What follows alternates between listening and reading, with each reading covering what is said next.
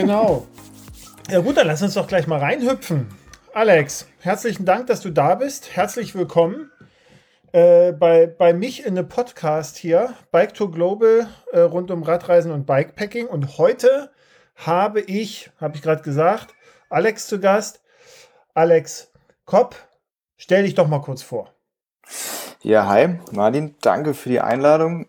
Ähm, ja, Alex heiße ich. Ich komme oder wohne im Exil in Innsbruck seit einigen Jahren, komme ursprünglich mal aus Mannheim. Mhm. Bin jetzt gerade das Hellenic Mountain Race gefahren, deswegen, oder genau. beziehungsweise mitgefahren.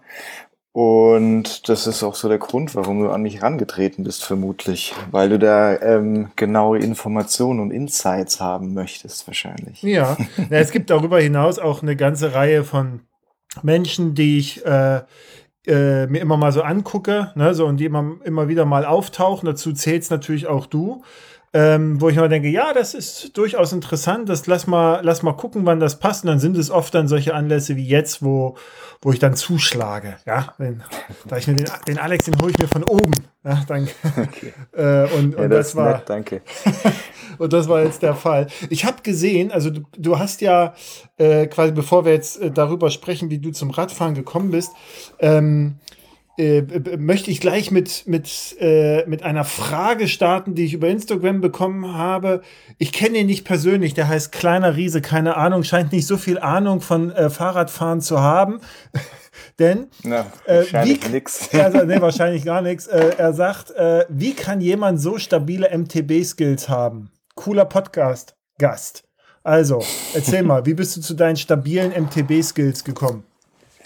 Und Grüße ähm, an Max bei der Stelle. Hallo. Ja, Grüße gehen raus an Max, genau, auch von meiner Seite. Ähm, ja, das beantwortet eigentlich auch die Frage, wie ich zum Fahrradfahren gekommen bin. Also, wie ich schon gesagt habe, ich wohne in Innsbruck. Das jetzt schon seit, ich glaube, es sind jetzt fast zwölf Jahre. Oh. Ähm, bin hier mal ursprünglich gelandet. Vorher habe ich in Hannover gewohnt und bin dann, war dann fertig mit dem Studieren, wusste nicht, was ich machen soll und bin dann einen Freund in Innsbruck besuchen gegangen und bin da kleben geblieben sozusagen. Mhm. Und bin da und wohne da jetzt.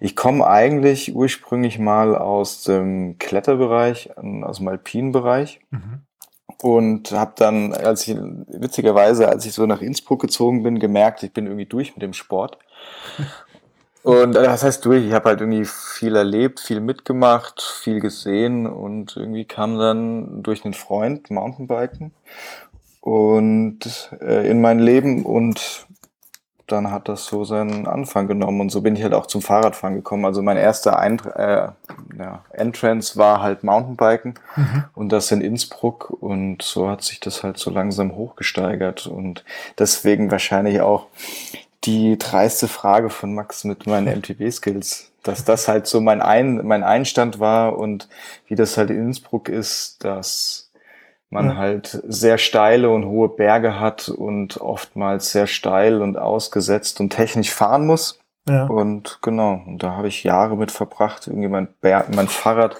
irgendwie unsinnig irgendwelche Berge hochzuschleppen und teilweise auch wieder runterzuschleppen. Vielleicht hättest du ihm noch mal ein paar Tipps geben können, wie man zum Beispiel sein Fahrrad nicht in einen Fluss schmeißt. Ja, ja, ja na eh, aber da muss man Max auch in Schutz nehmen. Äh, das war tatsächlich so die, die Stelle die, vom Hellenic Mountain Race, da kommen wir bestimmt später nochmal ja. drauf zu sprechen, die schon echt nicht so cool war. Und wo es Max dann und auch andere Leute echt erwischt hat und irgendwie mhm. ich von Jesse auch weiß, dass er sein Fahrrad da runtergeschmissen hat und sein, seine Gabel gebrochen hat und ich glaube oh. sein Schaltwerk oder sowas. Oh. Genau. Ah, na gut, aber da sind wir, da sind wir ja gleich. Ähm, aber wie bist du dann jetzt eigentlich, also warte mal kurz vor, du sagtest so im alpinen Bereich warst du unterwegs, Bergsteigen, äh, hast da viel erlebt. Erzähl mal ein bisschen was davon, das interessiert mich mal. Mm, ja, also ich komme Alpin, ja, so. ja, ich komme ursprünglich aus der Pfalz, beziehungsweise mhm. aus Mannheim. Und da gibt es den Pfälzerwald mit dem Buntsandstein. Mhm. Und das war, das habe ich irgendwann angefangen, keine Ahnung, in meiner so späten, ja, späten 17, 18 Jahren habe ich dann angefangen mit Klettern und genau. Und bin da rumgeklettert. Und in, in Innsbruck bist du halt mitten in den Alpen und dann mhm. kletterst du halt auch, bist halt alpin unterwegs und kletterst halt Meerseillängen oder ja, irgendwelche Durchquerungen und mhm. so die Sachen, genau. Über die Alpen hinaus äh, äh auch oder also was du Ja, ich war mal genau, das ist halt auch, das ist das das am, am Klettern ja ähnlich wie am Fahrradfahren, dass das irgendwie so ein Sport ist, womit du irgendwie rumreisen kannst mhm. und dir verschiedene Gegenden anschauen kannst. Also ich war jetzt tatsächlich jetzt nicht so viel außerhalb von Europa unterwegs, aber sonst innerhalb Europa war ich schon mhm. viel mhm. unterwegs in Karpaten oder klar mhm. Frankreich, Italien, mhm. Schweiz natürlich ganz viel unterwegs und habe mich da ausgetobt. Genau. Ah, okay. Ähm, jetzt, wie bist du dann vom Mountainbiken eigentlich? Und das war auch ein Grund, äh, GB Duro. Das war so der erste Moment, wo ich, wo mir so dein Name so ein bisschen über den Weg lief, auch in, äh, auch bei, äh, im Zusammenhang mit Banked äh, immer mal wieder, also jetzt nicht mit GB Duo, sondern denkt so an einer, an einer anderen Stelle. Das mhm. sind so manchmal taucht sowas auf, weißt ich lese dann durchaus aufmerksam so verschiedene Posts und Text und sowas, einfach weil mich das so ein bisschen interessiert, was das für Menschen sind, ähm, die, die da so verteckt sind. Ne? So, ähm, und dann auch noch Transpyrenate äh, Race und Italy Divide. Und dann habe ich gesehen, du wärst auch noch das Atlas Mountain Race gefahren in diesem Jahr, aber da, irgendwas war da. Genau. Ähm, ja, um auf deine Frage zurückzukommen, mhm. also es war, also wie, wie ich da zu, zu diesem Sport gekommen bin, also es war halt lange Zeit halt dann Mountainbiken und alpines Mountainbiken ähm, und dann hat sich halt mein Fahren irgendwie verändert. Das hat vor allem eine Person beeinflusst, die dann mein Fahrradfahren hin von ich ich schleppe mein Fahrrad irgendwo rauf und fahre einmal wieder runter hin zu mehr so in die Länge und Wege mhm. zusammenhängen und irgendwie Kilometer vernünftig verbinden mit Höhenmetern und halt alles mit dem Mountainbike in die Richtung hingeschoben hat. Ähm, und dann wurden halt Touren immer länger und immer länger und irgendwann kam kam halt auch, wie, wie das halt bei vielen wahrscheinlich ist, du merkst, man kann irgendwie 10 Kilometer auf dem Fahrrad sitzen, dann merkst du, okay, 50 gehen auch, dann merkst du, okay, mhm. 4000 Höhenmeter gehen auch. Mhm. Und irgendwie reizt es dann ein, das so in die Länge zu ziehen. Und so hat sich dann mein ursprüngliches alpines Mountainbiken hin zu so einem Längen-Mountainbiken hin entwickelt, bis dann irgendwann mal ich dann aufmerksam wurde durch einen Freund auch, der äh, das Transcontinental gefahren ist, dass mhm. es auch sowas in die Richtung gibt. Dann war ich da sehr interessiert. Dann kam das erste Rennrad und so hat sich das dann irgendwie so in diese Richtung hin entwickelt, mhm. ohne es irgendwie geplant zu haben oder irgendwie. Aber es ist halt spannend. Also es ist einfach ja. eine spannende Szene. Es ist irgendwie spannend zu merken, dass irgendwie, dass man echt weit kommt und irgendwie man der Körper auch echt das ganz gut mitmacht eigentlich und halt schon effektiv einfach ist. So ja. von seiner von seiner Auslegung her, genau. Aber du und liebst ja beides, ne? So ein bisschen Road, also wie man jetzt so sieht, also GB Duro ist ja auch tendenziell Road oder schätze ich das falsch ein? Nee, GB Duro ist ähm, echt ein ganz guter Mix eigentlich. Mhm. Also es gibt Straße, es gibt Trails, es gibt Passagen, wo du eigentlich mhm. schieben musst. Aber ja, ich würde, ich habe jetzt nicht die ganz genauen Zahlen im Kopf, aber ich mhm. glaube, es ist 60, 40, also 60 Straße und 40 mhm. Offroad, aber jetzt ohne Gewehr. Aber sowas in die Richtung, aber so, dass man schon auch mit einem ähm, mit einem Hardtail fahren kann mit Federgabel. Ich bin es damals mit einem Fully-Rahmen mit einer Stargabel gefahren, also mit einer okay. Carbongabel und das war schon ein ganz gutes Setup. Ja. Genau. Ah. Aber ja, es gibt andere Leute, die das, ähm, die das, diese, die das mit einem Gravel-Fahrrad gefahren sind, kannst du auch machen. Das ja. auch. Also ja. da gab es am Start gab's alles. Ähm, dann so dieser Schritt in Richtung diese, diese Ultra Bikepacking Races, sowas wie It Italy Divide, ne, so und, und jetzt auch Atlas Mountain Race, Hellenic Mountain Race. Wie ist das, wie ist das gekommen? War das aus deiner Sicht so die, die sinnvolle oder ne, nicht sinnvolle, wie sagt man, so die natürliche Weiterentwicklung da oder wie, wie bist du darauf gekommen? Also bei Hellenic hätte ich schon, also ich habe das gelesen und habe sofort gewusst, äh, auf gar keinen Fall. auf gar keinen Fall. ja, ähm, Nee, also ich mag ja tatsächlich beides. Also ich mag voll gern Straße fahren. Ich mhm. mag mhm. beim, also beim Rennradfahren voll gerne die Ruhe und das und diesen Flow, in dem man sich irgendwie reingeben kann oder in, sagen wir diesen ja, dass man halt einfach echt seine Ruhe hat und mhm. irgendwie seine Kilometer machen kann. Aber ich mag auch voll gerne im Offroad-Bereich, dass man hoch konzentriert sein muss, irgendwie auch äh, schauen muss, wo man hinfährt, dass man nicht irgendwie unachtsam sein kann und den Anspruch daran auch. Also irgendwie so beides. Mhm.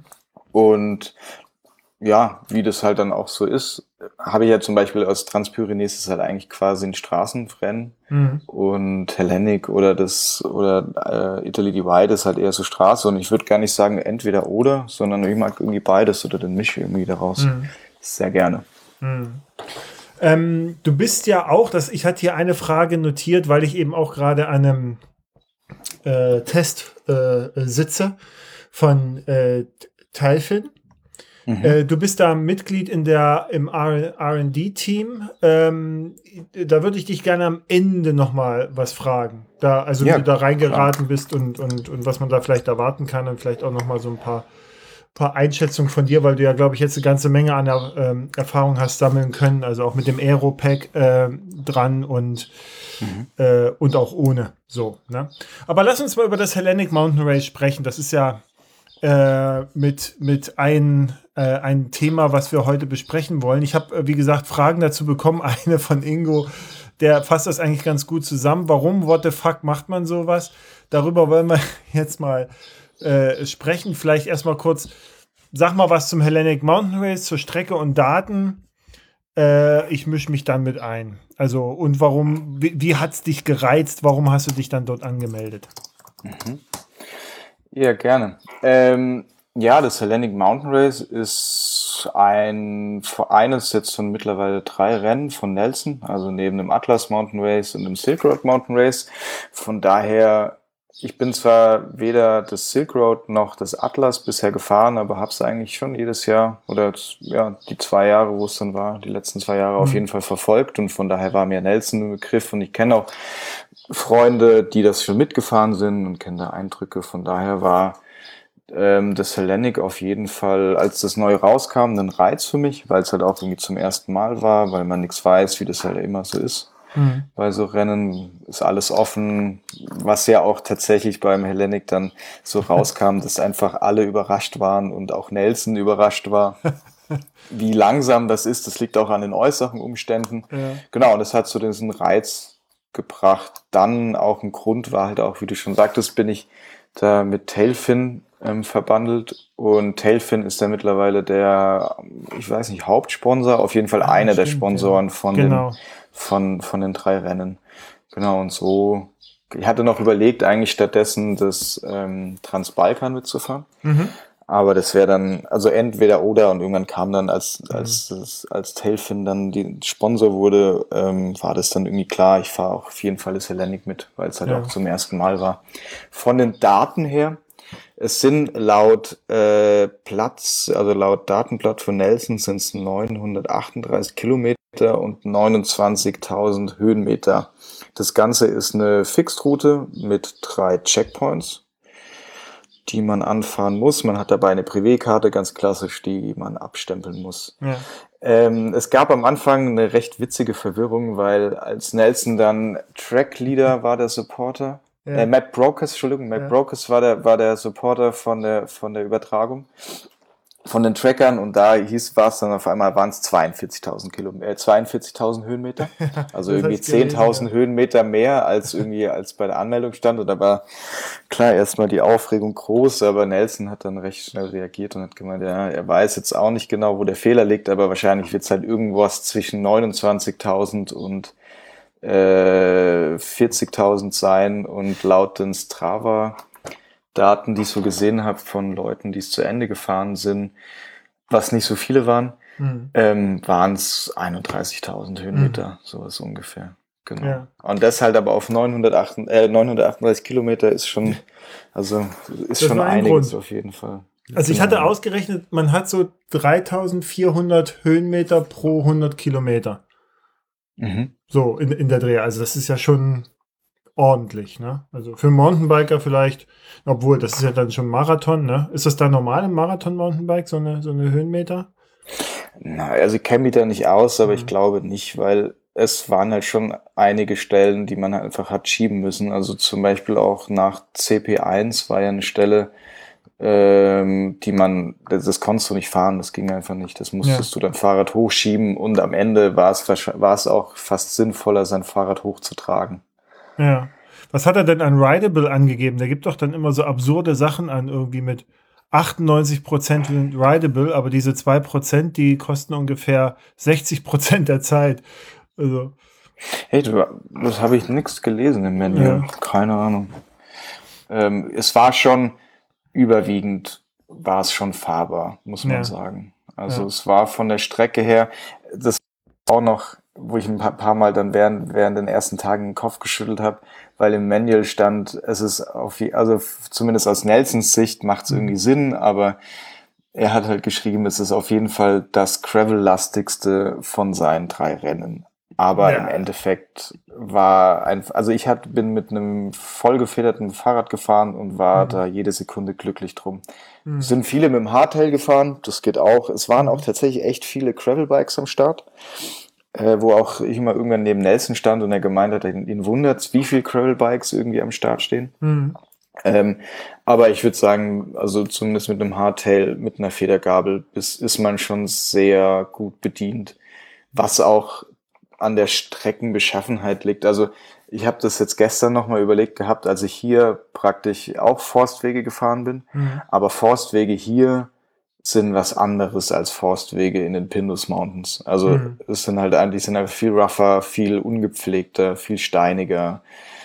Dazu kam ja noch der Dauerregen, ja, der das, genau drei Tage vorm Start angefangen hat und nicht mehr aufgehört hat und halt praktisch diesen, vor allem diesen Loop in den Pindus Mountains zu einem totalen, zu einer totalen Schlammschlacht irgendwie hm. verwandelt hat. Also es war wirklich teilweise absurd.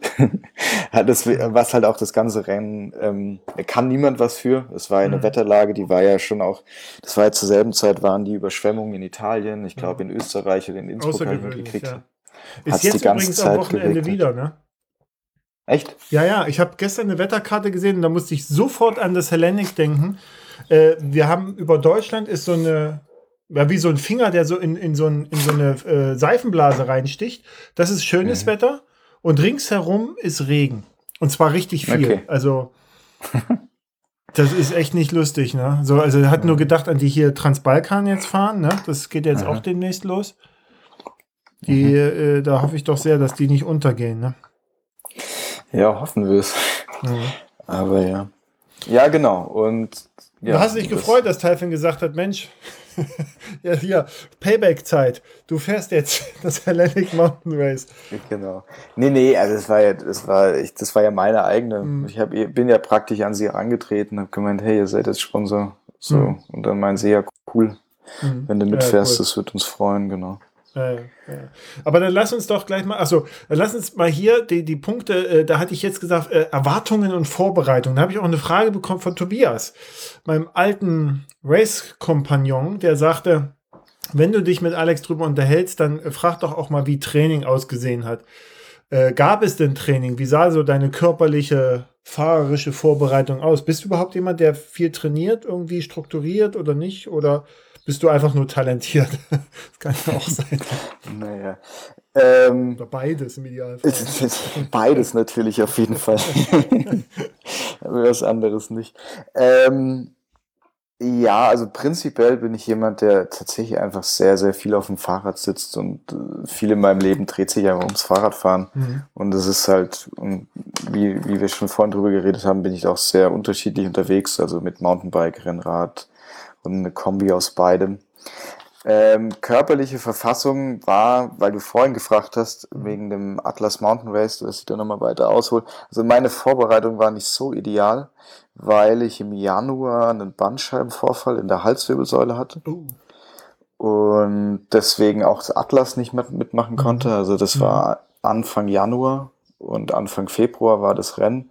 Und das hat mich so von, ich bin voll fit, voll hoch motiviert und habe echt, saß viel auf dem Fahrrad, mhm. habe mich echt fit gefühlt, von 120 auf 0 runtergebremst. Also ah, das erklärt auch jetzt, Alex. Ich habe dein Video auf Instagram gesehen, wo du mit so einem Terraband oder weiß ich da irgendwie deinen Kopf immer so hin und her gemacht hast. Und ich dachte mir so, ja, äh, ich will da jetzt nicht vorurteilen, aber vielleicht braucht man das, um sowas wie das Hellenic zu fahren.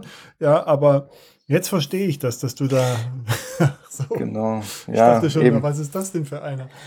das war halt so die Lösung. Ich wäre dann viel in physiotherapeutischer Behandlung und in osteopathischer Behandlung.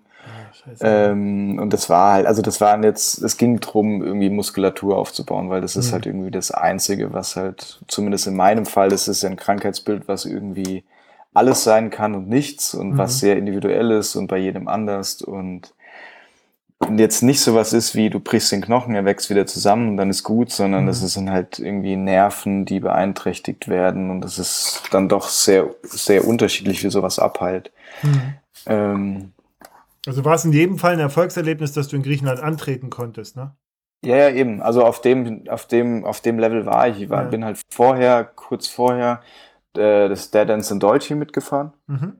Das war das erste Mal, dass ich irgendwie wieder länger als sechs oder sieben Stunden auf dem Fahrrad saß. Mhm. Und das war Rennrad und da war ich eigentlich relativ erfolgreich. Also bin da kurz nach Justinas ins Ziel ja. gekommen und habe mich eigentlich recht gut gefühlt. Aber genau, Vorbereitung, ich saß halt einfach nicht so viel auf dem Fahrrad, wie ich es normalerweise hätte. Und, mhm. und genau, und halt auch recht konservativ, weil ich halt einfach noch nicht wusste, wie, wie das irgendwie mein Hals mitmacht. Und ja, es war, es kam halt, ich hatte halt einen Autounfall im August, hab mir, ähm, hab mir das Schlüsselbein gebrochen, ich bin in ein Auto mit dem Fahrrad reingefahren, ah. weil mich das übersehen hat. Ja. Und dann hat es halt meine Halswirbelsäule versteift und beziehungsweise die Muskulatur und das, das ist so, also sagt zumindest, man weiß nicht genau, woher es kommt, aber das sagt so meine Osteopathin hat gemeint, dass es gut sein kann, dass es einfach von diesem Autounfall kommt und der Bandscheibenvorfall halt eine Folgeerscheinung von diesem Autounfall. Genau. Und ja, so ja. prinzipiell trainiere ich jetzt nicht besonders strukturiert. Ich sitze einfach echt viel auf dem Fahrrad und habe irgendwie Lust. Und äh, ich glaube, es ergibt sich tatsächlich irgendwie so auch ein ungewolltes Struktur strukturiertes Training, weil halt Rennradfahrten sind bei mir meistens halt irgendwie lange Ausdauerfahrten und vor allem dieses Mountainbiken in und um Innsbruck ist halt oft so Intervalle, intervalliges, äh, hochpulsiges, schnelles Antrittsfahren, wo du dann kurze, schnelle Antritt hast, dann kommst du mhm. wieder runter, dann kommst du wieder hoch, dann kommst du wieder runter. Und das ist, glaube ich, so dieser Mix, den ich irgendwie fahre und der mir irgendwie auch Spaß macht. Und das ja. macht mich, aber ja, ich ja, sitze einfach viel auf dem Fahrrad. Machen, ja. machen viel auch. Ah, okay, gut. Das ist, ähm, äh, du warst ja quasi vor dem Bandscheibenvorfall dann schon in der Vorbereitung fürs Atlas Mountain Race. Wie hast du dich für das Hellenic speziell äh, vorbe vorbereitet? Noch jetzt abseits von so ein bisschen dein, dein Kopf hin und her bewegen äh, und, und, und sich so mit dem Fahrrad langsam wieder rantasten. Gab es da noch irgendwas ausrüstungstechnisch und so? Da sprechen wir auch gleich nochmal dazu. Mhm.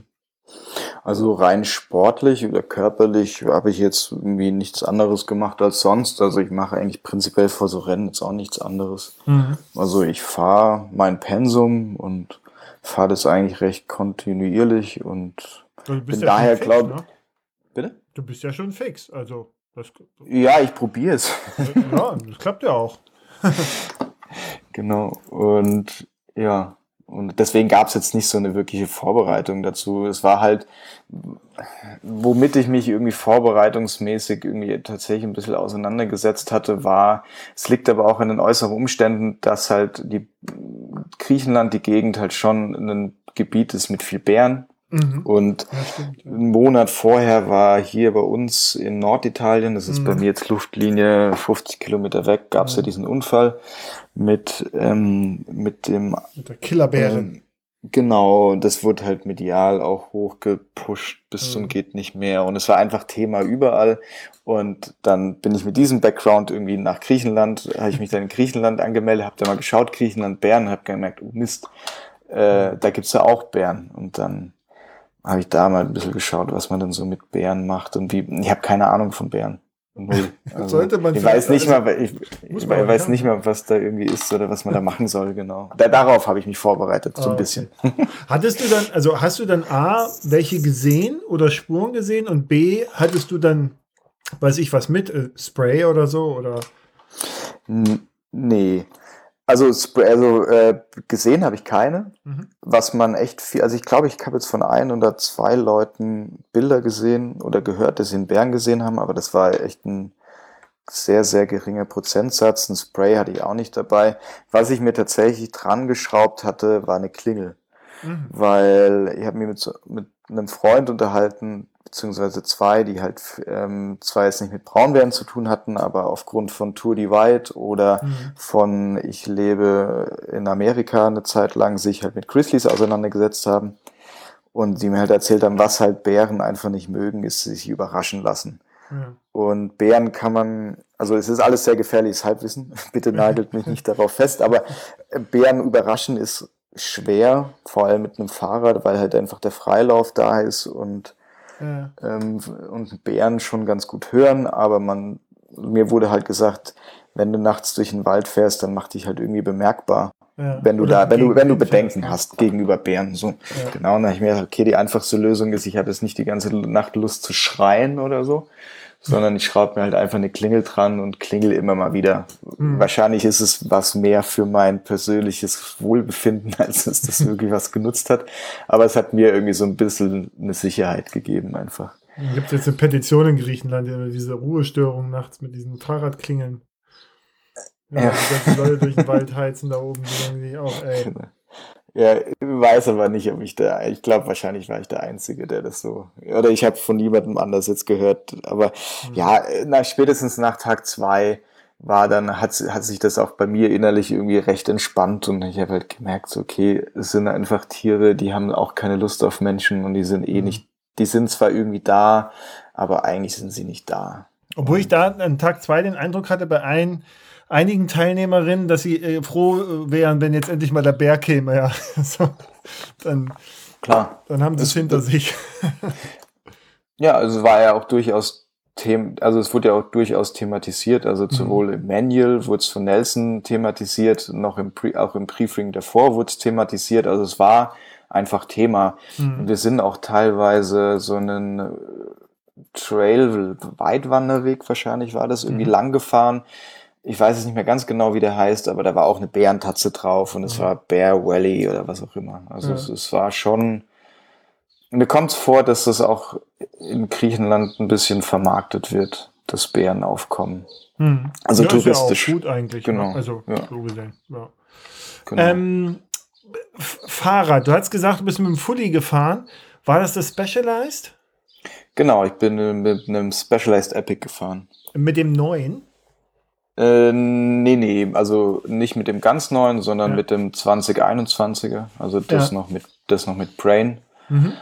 Und hab da ja, hab da hab ein bisschen ein bisschen ummodifiziert und hab dann also es sind nicht mehr ganz so Serien, hab da ein paar andere mhm. Teile dran geschraubt, aber im Endeffekt ist es ein, ein leicht ein relativ leichtes XC Fully ja. mit äh, Flatbar-Lenker. Ich habe mir noch Aerobars dran geschraubt, weil ich eigentlich noch kein Rennen gefahren bin, wo ich gesagt habe, das war es nicht wert. Ja. Da war es wirklich nicht wert. Ja. also, hab, also es war wirklich, es war was einfach nicht wert. Ja. Dass, dass man das extra Gewicht drauf schaut. Also zumindest habe ich mir das danach gedacht. Ja, okay. Na gut, das ist ja eine, eine wichtige Info für alle, die, die nächstes Jahr vielleicht das machen möchten, ne? Und, und dann sagen, okay, da will ich dann äh, äh, will ich auch mit und so, gerade was das Fahrrad angeht. Okay, Specialized, ja, finde ich, finde die ja super. Ich finde auch das Neue toll, bis man dann halt den Preis sieht. Und dann ja, sagt, voll. Ja, gut, dann, dann nicht. Naja, es sind, es sind absurde Preise auf jeden ja, Fall. Ja. Aber auch Track, ne? Also ich habe dann das, äh, weil, weil dann die Leute beim neuen Specialized, dann gibt es ja immer gleich wieder Hater, ne? Die sagen, ja, das ist aber vom Track super Kaliber abgeguckt. Dann habe ich da mal rüber geguckt. Das ist ja der gleiche Preis. Es ist ja unglaublich. Also, was die Amis da auf, aufrufen, das ist ja Wahnsinn. Aber gut. Naja. Ja, ich habe dazu, ähm, einen, das gibt irgendwo bei MTB News oder sowas, mhm. ein Interview mit dem Hauptentwickler von einem Suspension Design. Und der hat halt gesagt, es wundert ihn nicht. Es ist halt irgendwie so diese neue Kategorie Fahrrad, die halt jetzt aufkommt. Also diese Hardtail Full Suspension Fahrräder, die halt den Anspruch haben, irgendwie Hardtails abzulösen. Mhm. Und er ist der Meinung, dass es einfach ein Design vom Rahmen ist, worauf noch einfach viel mehr Firmen aufspringen werden. Und Track mhm. halt die ersten waren, jetzt kam Specialized, aber das ist auf jeden mhm. Fall ein oder zwei Firmen sicher noch irgendwie mhm. dieses, dieses Orbea, Design. glaube ich, wird das ja auf jeden Fall machen. Ja, ähm, ja ich finde, und, und Canyon wahrscheinlich auch. Also ich, ich finde das ja äh, fantastisch. Also weil, weil ich habe das gesehen, sowohl das, das Superkaliber als auch das, das äh, äh Specializer, das neue, und habe gedacht, ja genau, das ist ja genau das, ein Fahrrad, mit dem du eigentlich auf alles Mögliche reagieren kannst. Ne? Also du kannst prima eine, weiß ich nicht, eine, einen Transbalkan-Race fahren, der vielleicht einen recht hohen Gravel-Anteil hat und, und nicht, nicht solche Anforderungen hat, hat dann aber auch die Möglichkeit, auf sowas zu reagieren mit, ja, mit Fullfederung dann zur Not, ne? So, also. Und dann genau. habe ich gedacht, oh cool, was, was kostet ja, das ja. mit der neuen AXS? ah, 14.000. Na dann warte ich noch mal ein bisschen. Und dann hast du direkt wieder zugemacht. Ja, ja, nee, nee, nicht zu. Ich war echt, das, ich, sofort, es hat mich sofort gepackt. Ne? Man fängt ja dann noch an zu überlegen, ja, oh, gut, alles ja auch gerechtfertigt. Oh, wie kann man denn das und so? Aber das ist Wahnsinn. Ja. Aber ja, es gibt auch, also ich, es ist halt wieder, also zumindest ähm, habe ich das Gefühl, es ist halt wieder eine neue Kategorie Fahrrad, mhm. die halt irgendwie eingeführt wird. Der Markt kann was verkaufen, dies, das. Worauf ich jetzt, was ich nur noch sagen wollte, also ich glaube, man kann als Transbalkan Race mit jedem vollgefederten Fahrrad auch fahren. Man braucht jetzt nicht so ein Klar. äh, Hardtail Voll Suspension Fahrrad. Aber das Gewicht ist halt schon immer so ein bisschen Ausschlusskriterium. Mhm. Also wenn man da mit seinem 14 Kilo Fahrrad ankommt plus, plus Gepäck, dann wird es ja gleich grenzwertig. Mhm. Obwohl auch beim Silk Road waren einige mit Full Suspension dabei. Und, ja, und da muss ich sagen, das war, also habe ich ab und zu, fand ich das auch neidvoll. So, also habe gedacht, na, das wäre ganz gut. Ja, ja, ach, mal gucken. Ich, ja, so. Ähm, Ausrüstung. Ich habe gesehen, du bist ähm, in der Vorbereitung, das, ich habe jetzt deshalb den Blick drauf, weil ich, wie gesagt, gerade mit Telfin hier rumhantiere.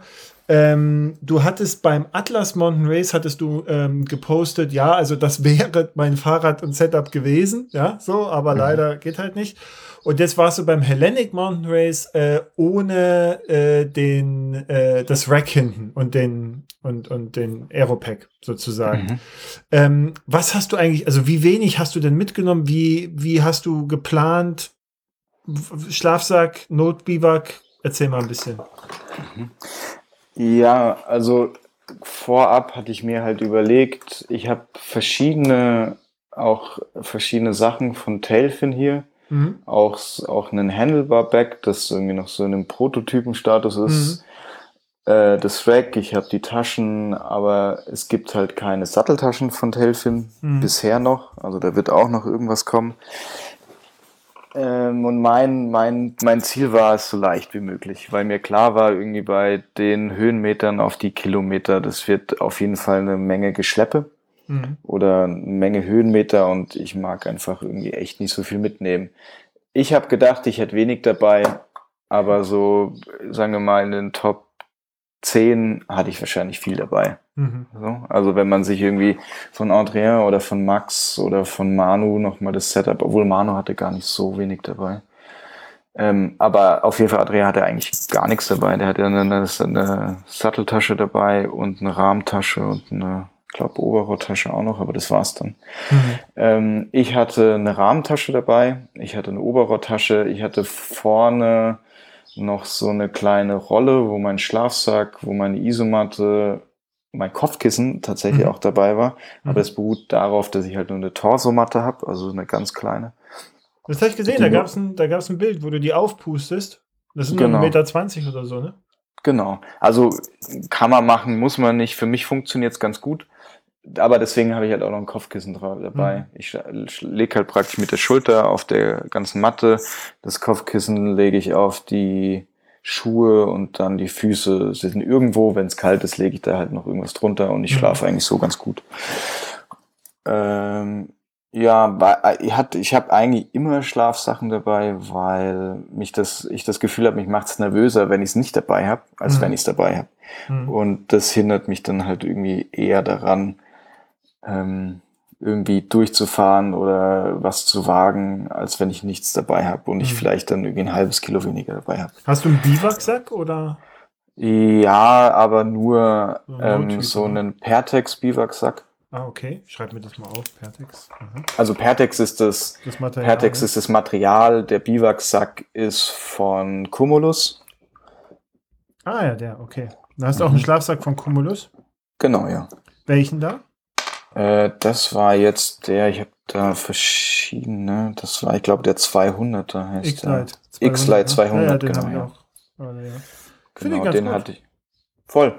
Der ist super. Das ist so ein guter, guter, naja, äh, Everyday-Schlafsack, wenn man Mhm. so nennen will. Mit dem machst nichts falsch. Mhm. Eben und in Kombination mit so einem Biwaksack und eine Downjacke hatte ich auch noch dabei. Kommst und äh, so eine Leggings, die ich eh immer eigentlich dabei Mhm. habe. Also erstens, wenn es nachts kalt wird und zweitens kann ich sie als Backup noch anziehen, wenn Mhm. wenn es halt im Schlafsack zu kalt wird. Äh, Pennst du mit deinen, also äh, ähm, Fahrklamotten lässt du an, wenn, wenn man jetzt nicht komplett durch ist, ja, so Fahrklamotten lässt du an dann oder wie machst du das? Hose probiere ich immer auszuziehen. Mhm. Also schon allein aus dem. Bitte? Wegen der Erholung. Ja, na, wegen der Haut. Ja, ja. Also, genau, wegen der, wegen der Erholung von der Haut. Also ich habe einfach das Gefühl, wenn du den ganzen Tag so eine nasse Bib irgendwie an deiner Haut hast, dann weicht die Haut auf und dann kriegst du eher Sattelprobleme, als wenn du mal irgendwie probierst, zwei Stunden die Bib auszuziehen. Mhm. Genau. Mhm. Und äh, konntest du, also wie hast du denn jetzt unterwegs dann geschlafen? Dann können wir ja auch schon mal einsteigen in, in dein Hellenic Mountain Race. Äh, warst du also unter freiem Himmel dann im Biwaksack oder waren immer irgendwo so Unterkünfte oder weiß ich, eine, eine, eine Hütte oder so, wo man drunter konnte? Mhm.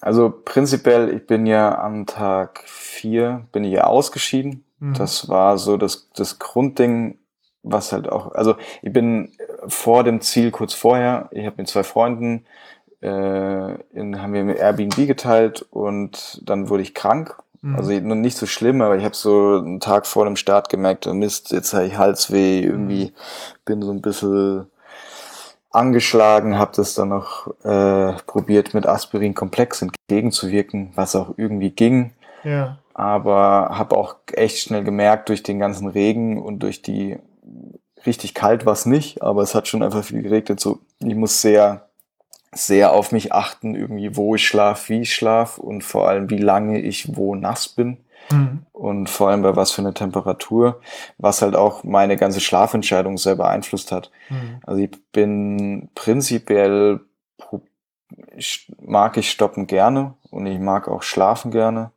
weil es erstens mehr Spaß macht und zweitens, wenn du zwei oder drei Stunden schläfst, macht es macht macht dich das irgendwie schneller, zumindest mich kommt es mir vor und irgendwie Ja. so im Zombie-Modus rumfahren und irgendwie nach zwei Tagen nicht schlafen, irgendwie sich auf dem Fahrrad halten, das macht mir einfach keinen Spaß. Ja. Das ist nicht also deswegen mache ich das nicht.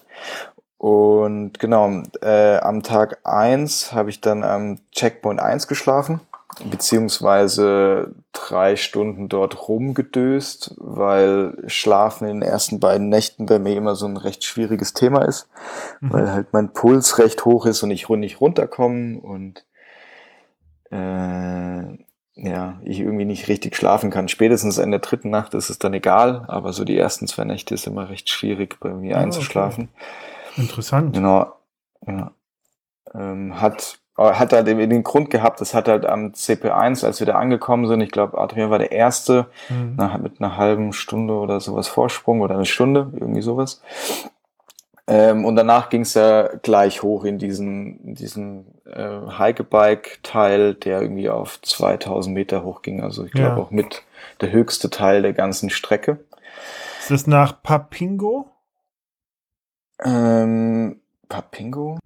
Das ist praktisch Metzovo das ist, wenn nach Metzovo und dann geht's ja, geht's ja, geht's ja in diesen Loop. Der Loop geht Mhm. äh, gegen den Uhr, nee, halt, halt nach links weg. Ja. Genau, und dann ist es diese eine, diese markante gerade Linie, die einmal Richtung Osten zeigt. Ah ja. Und das okay. ist halt ein Climb.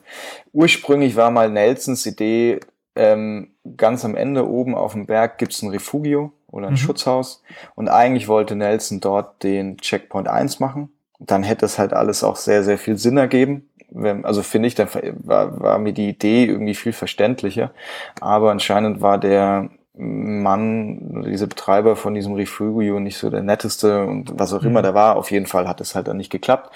Und deswegen war CP1 unterhalb diesem, mhm. diesem Hike-Bike-Teil und man hat sich praktisch einen Stempel geholt, ist hochgelaufen und ist wieder runtergelaufen, beziehungsweise je nach äh, Potenzial von Fahrrad und Können konnte man auch einiges wieder runterfahren. Gut, da gab es offensichtlich Gründe, warum der Mensch da oben alleine lebt, ne? Äh, ja.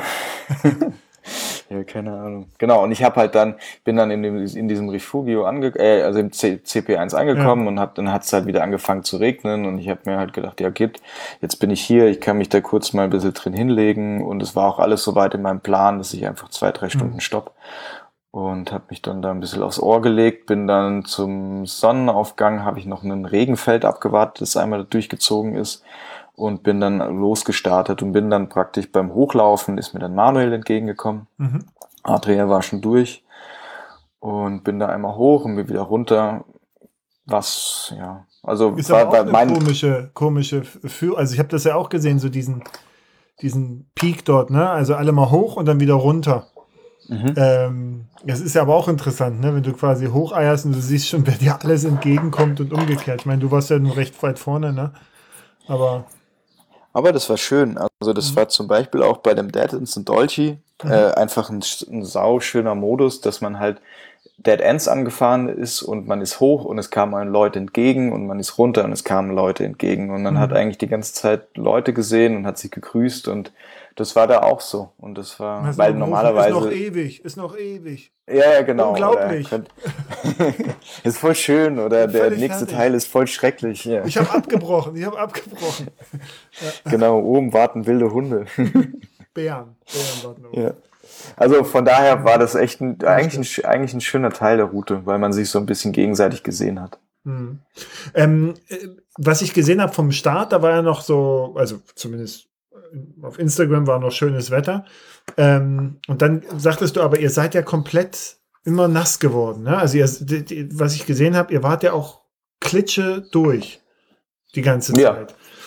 Ja. Wie hast du das gemanagt mit deinen Klamotten eigentlich? Du war, war dann halt nass und okay. Ne? Du sagtest, die Temperaturen gingen so auch dort oben in den Bergen? Ja, also sagen wir nach dem Loop Richtung Metzova, Metzova mhm. äh, da ging es dann schon, also zumindest den Teil, den ich gefahren bin, also ich bin zwischen CP2 und CP3 habe ich dann aufgehört. Mhm. Ähm, es war, also zum, fand ich den Eindruck, dass halt dieser Loop war eher so Richtung Forstweg und man war sehr viel im Wald. Und nach dem Loop nach Metzova ging es eher so hoch in die Berge raus und mhm. man ist sehr über die Waldgrenze rausgekommen und es war sehr, sehr passlastig. Also das war so für mich so ein bisschen die Unterscheidung. Und ja, im Endeffekt bist du nass. Mhm. Machst nix. Oder mhm.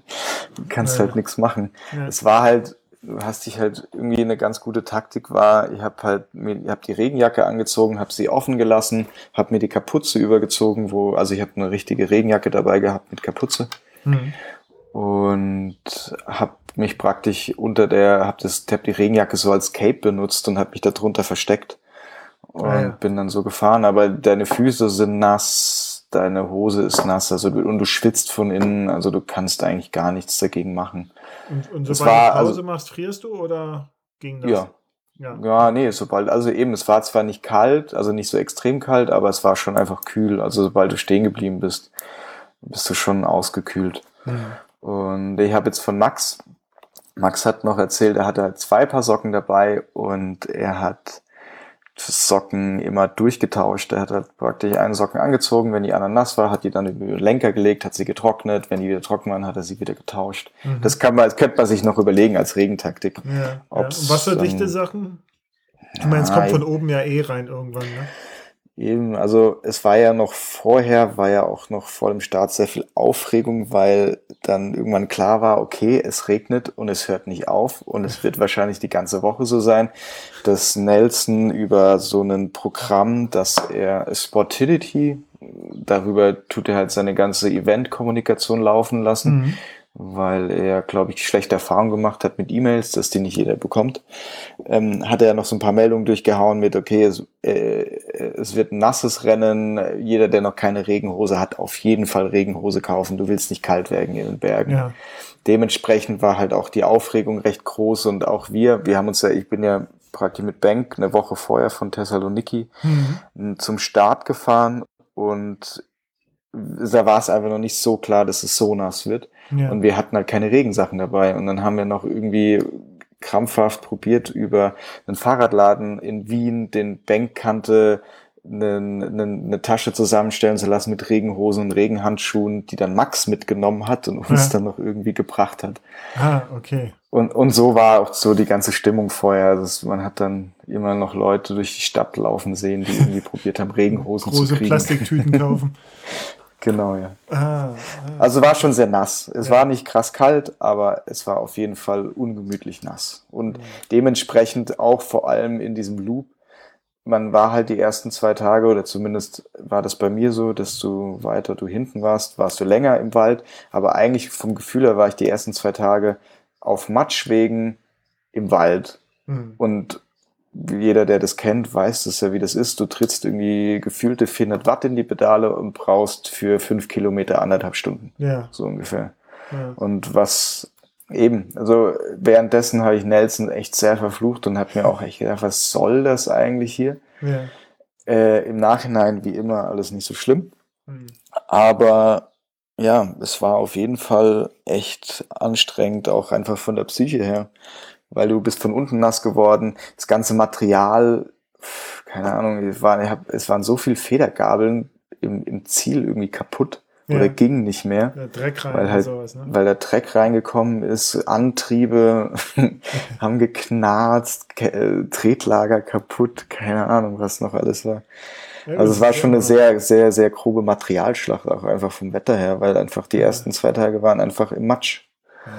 Und Genau. Ähm, was hat es, also weißt du, was du in deiner, äh, in der aktiven Fahrzeit äh, für, für einen Durchschnitt hattest? Weil ich sehe jetzt hier gerade, Komoot gibt bei der zweiten Streckenabschnitt zum Beispiel eine Durchschnittsgeschwindigkeit von 10,3 Kilometer pro Stunde an, ne? Und das schon im Expertenmodus sozusagen. Und dann bei dem dritten nur 9,4 und so. Es wird immer weniger. Ähm, was hattest du dann für, für kmh-Durchschnitt? Weißt du das ungefähr? Mal, keine Ahnung, ich kann mal kurz meinen Strava-Eintrag schauen, was die mir sagen. Ähm Weil das deutet ja schon, also ich hatte das nämlich mehr angeguckt, ne? Und, äh, und dann immer das Verhältnis auch so 95 Kilometer, 3200 Höhenmeter. So, da habe ich mir gedacht, naja, vielleicht nicht. Oder bloß gut, dass ich nicht kann. Und mein Lieblingsding ist hier 197 Kilometer und 6400 Höhenmeter. Und hatte nicht Bengt auch so ein, der hatte doch mal irgendwas gepostet, irgendwie 20 Kilometer und 9000 Höhenmeter. Das war so absurd. So, also richtig absurd. So was habe ich noch nie gesehen. Naja. Ähm, da war auch irgendwie 20 Stunden am Machen oder so. Also es war eine, eine Wahnsinns, also Wahnsinnssegment. Ja, nein, das war schon steil. Ich habe es gerade mal geschaut, also mhm. praktisch von, vom Start bis zum Checkpoint 1 waren es 224 Kilometer, knapp 7000 Höhenmeter und ich mhm. hatte einen Schnitt von 13,8 mhm. kmh. Aber das war noch fahrbar einigermaßen. Jetzt schauen wir kurz zu Tag 2. Ähm, da hast du auch ordentlich losgelegt, ne? Ja, na, ja, aber, ja, aber ich habe halt tatsächlich so nach dem Start direkt gemerkt, okay, mein Motor läuft irgendwie nicht so gescheit. Mhm. Und ich krieg irgendwie nicht so den Druck auf die Pedale, wie ich es normalerweise habe. Ich war schon voll verschwitzt, so kaltschweißig durch und durch. Mhm. Und da habe ich schon gemerkt, okay, das könnte echt kacke ja, werden. Entweder kriegst du es rausgefahren oder es Genau. Fehlt, ne? mhm. Ja, eben, entweder ich schwitze es raus oder es, mhm. aber durch, durch dieses ganze äh, nass, kalte, habe ich es halt irgendwie nicht so richtig geschafft. Ähm, Tag zwei waren aber, da habe ich relativ früh gestoppt tatsächlich, aber da hatte ich einen Schnitt von 10,6 kmh. Hm. Also ja, Wahnsinn. einfach echt nicht schnell. Also wenn du 10,6 fährst, dann fahre ich wahrscheinlich 7 so. Ist ja unglaublich. Ja, aber ja, wie gesagt, da hat, hat Nelson hat ja am Ende auch die Cut-off-Zeiten irgendwie verlängert, mhm. weil das hat ja niemand damit gerechnet, dass das so viel regnet und dass das uns einfach so sehr im Wald runterbremst. Ja. Ich habe die Schnecke mir immer angeguckt, ne? So. Und dann dachte ich, also dachte ich einfach mal, ja, okay, aber es gab so eine Phase, wo ich dachte, es sind jetzt nur noch, es sind ja nur noch zehn Leute vor der Schnecke. Also, was, also, naja. das, was soll denn das? Ne? Und dann war irgendwie am nächsten Tag war die Schnecke, dann waren wieder ein paar Leute vor der Schnecke und so und dachte ich mir, na gut, okay, dann haben sie da wahrscheinlich nochmal noch mal was äh, äh, verändert. Ähm, aber es ist ja unglaublich. Unglaublich. Ja, ja. Ja, voll. Aber das war halt echt, das war aber einfach echt der Regen und diese, und klar, auch die Streckenbeschaffenheit auf jeden ja. Fall, aber das, was einen so richtig langsam gemacht hat, war halt einfach der nasse Boden. Ja. Und du sagtest, an Tag zwei ging es dann ins Alpine hoch, ne? Also, ja, also nach, also nach Metzovo ja. wieder. Ich muss sagen, ja. ich bin, was das angeht, ich war schon mit dem Fahrrad in Griechenland, ich bin auch durchgefahren, auch so Thessaloniki und sowas, da war irgendwie ein Erdbeben, das weiß ich noch. Aber das war noch so Reiserad. Ne? Also mhm. da bist du jetzt nicht abseits gekommen. Ich habe das mit diesem Gebirge, so wie ich es dort gesehen habe, auch gar nicht so auf dem Zettel gehabt. Und da habt ihr noch Schnee und sowas richtig mitgekriegt. Ne? Da mussten sie doch irgendwas spuren, oder? Ja, das war ein bisschen mehr, war ein bisschen mehr Show als alles andere. Ah, also es gab gar nicht dadurch. Doch, das, das schon. Also es gab tatsächlich ein Schneefeld, das man zwingend queren musste. Das mhm. war auch, war auch das Schneefeld, wo du dann die Bilder von Andrea ja. und von Max und von Manu und von Tangi gesehen hast, die halt da mhm. durch diesen Graben durchgelaufen sind. Und das war auch super von Nelson, dass er gemerkt hat, okay, das Schneefeld ist noch, das Schneefeld ist einfach da, es ist riesig und du kannst es nicht umlaufen.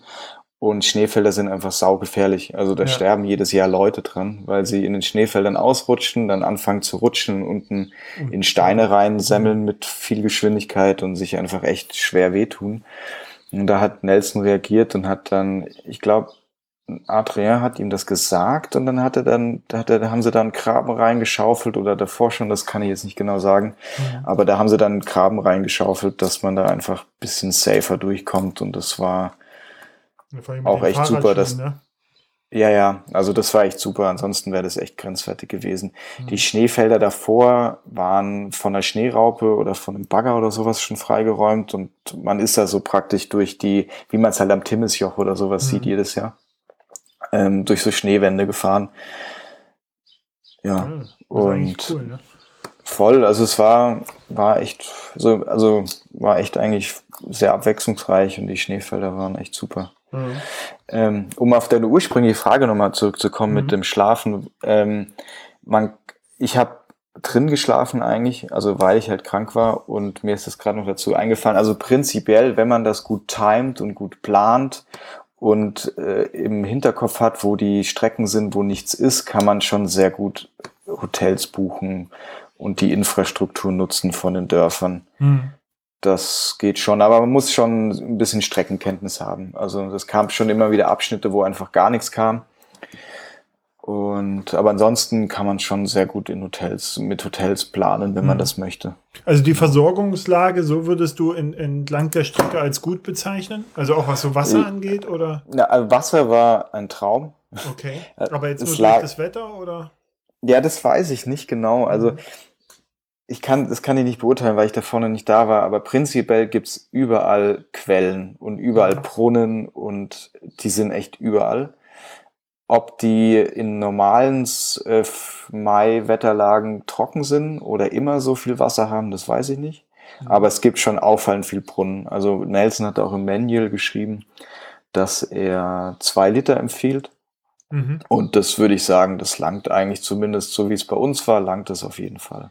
Mhm. Versorgungslage, ja, wie gesagt, man muss halt, glaube ich, echt gut, man muss schauen, wo, wo sind, wo sind die, wo sind die Versorgungspunkte. Also Nelson hat da auch wieder so eine Liste rausge, rausgehauen mit ein paar Punkten, aber, ähm, aber es gab schon immer Abschnitte, wo du einfach gar nichts hattest und vor allem der letzte Stretch, also von CP3 zum Ziel, Mhm. Da war halt quasi nichts. Mhm. Und da Kilometer musste man. Ähm, das kann ich jetzt, glaube 200 irgendwas. Okay. Das kann ich jetzt ja. gar nicht sagen. Aber ich ich habe es jetzt auch schon. Ja, schon, also muss man schon ein bisschen was mitnehmen, ne? Ja, ja, also zumindest habe ich jetzt von, von Manu und von Max und so gehört, dass sie halt bei CP3 nochmal alles vollgeladen haben und dann das praktisch durchgefahren sind. Hm. Bis dahin. Ja, ich habe mir, finde ich, auch so eine allgemeine ganz gute Empfehlung. Ich mache mir eigentlich jedes Mal eine My Maps-Karte von Google. Mhm. Lade mir da meine GPX-Datei rein. Dann habe ich den Track drauf und dann gehe ich immer den Track lang und markiere Punkte, wo was ist und habe dann praktisch immer so eine, so eine Karte, die die halt auch, wenn du es schaust, du willst jetzt ein Hotel suchen oder sowas, dann klicke ich Hotel rein und dann sehe ich, okay, wo entlang der Strecke sind Hotels im besten ah, ja, okay. Fall. Die kannst du ja auch offline dir zugänglich machen, ne? Genau, kannst du offline zulegen, finde ich ein super Tool, um damit irgendwie noch ein bisschen Informationen zu kriegen. Allgemein, was ich auch sehr beeindruckend fand, vor allem, wenn man in Deutschland wohnt, war der Handyempfang. Ja, also du hattest, gewesen, ja. ja. du hattest über, also echt überall auffallend viel gut Handyempfang. Mhm. Also außer mal, du bist wirklich in so einem in so einer Stelle, wo es irgendwie um die Ecke geht und du bist wirklich tief in so einer Senke drin oder sowas, da mhm. klar nicht, aber du hattest schon echt auffallend gutes, guten, gutes Handynetz, fand ich. Ah, okay. Ja. Ähm, die, deine Erkältung, das ging nicht so richtig weg, ne? Ähm, am, wann war das dann? Am dritten Tag hast du dann, musstest du, du sagtest vor Checkpoint 3, ne? Oder ein Checkpoint 3, wo, wie, wie hast du, wie hast Genau, du am Ende vom Tag 3 Mhm. Drei oder vier? Drei. Ähm, Ende Tag drei. Nee, Tag vier war's. Mitte, mhm. nee, Mitte, Mitte, Ende Tag vier habe ich dann, also ich habe schon davor gemerkt, ich habe davor echt viel gestoppt. Also ich hatte, ja. habe in der ersten Nacht vier Stunden gestoppt, in der zweiten habe ich dann, glaube ich, sieben Stunden gestoppt oder oh, sowas. Okay, ja. Weil ich dann gemerkt habe, boah, ich muss jetzt einfach irgendwie mich ausruhen und muss warm duschen und irgendwie probieren, da nochmal was in die Richtung zu kriegen. Ähm, und habe an in der dritten Nacht habe ich auch, ich glaube, sieben oder acht Stunden gestoppt und mhm. habe auch nochmal probiert, Regen auszusetzen. Hat so ein bisschen die Hoffnung, ich könnte jetzt diese, diesen Regen ein bisschen umgehen und es wird es danach alles besser, mhm. wurde es aber nicht. und habe halt gemerkt, es schlägt mir alles auf meine Lunge und ich kriege irgendwie nicht so gescheit Luft und ja. alles jetzt nicht so hochdramatisch schlimm, aber auf jeden Fall so, wo ich mir gedacht habe, boah, wenn ich das jetzt irgendwie durchprügel, dann weiß ich mhm. nicht. Dann, mhm. also bringt's mir das nicht und dann mache ich mir nur kaputter, als ich das irgendwie will. Und das ist es mir dann einfach nicht wert. Ja. Es gibt sicher Leute, die sagen, sie prügeln das auf jeden Fall durch. Aber ich hatte halt vor allem auch noch so meine Verletzungsphase im Hinterkopf, ähm, wo halt einfach ganz klar ist, so ich will, mach mich jetzt nicht kaputt, weil ich weiß, wie es ist und ich will halt mhm. Fahrrad fahren und ich weiß, wie es ist, wenn ich nicht Fahrrad fahren kann. Und das ist ja. halt, war, ist, war es mir einfach nicht wert. Und dann habe ich dann am Ende vom Tag vier habe ich dann beschlossen, als ich wieder eingeregnet wurde und die Nacht bevorstand und ich einfach komplett nass war und ich gemerkt habe, boah, irgendwie Luft kriegen ist nicht so cool, habe ich dann beschlossen, ich lasse es jetzt sein und ja. bin dann ähm, praktisch abgebogen, habe mir einen, äh, hab mir so ein Zimmer irgendwo gecheckt und habe hab mich da erstmal ausgeruht und habe mich getrocknet und bin dann am nächsten Tag ähm, habe ich tatsächlich noch einen anderen Fahrer getroffen, der in einem Hotel im Ort neben mir war, der auch aufhören musste, weil er keine Ersatzschläuche mehr hatte mhm. und gar nichts mehr hatte. Mhm. Ähm, dem habe ich noch einen Schlauch gegeben und dann bin ich praktisch runtergefahren ans Meer, wo es ein bisschen wärmer war und habe mich da so peu à peu ganz langsam Richtung Ziel vorgearbeitet. Mhm. Und ja, besser ist du. Ja, eh, also ich glaube, da gibt es unterschiedliche Ansätze, aber irgendwie sich da so kaputt machen, weiß nicht. Das ist irgendwie, mag ich dann nicht irgendwie machen.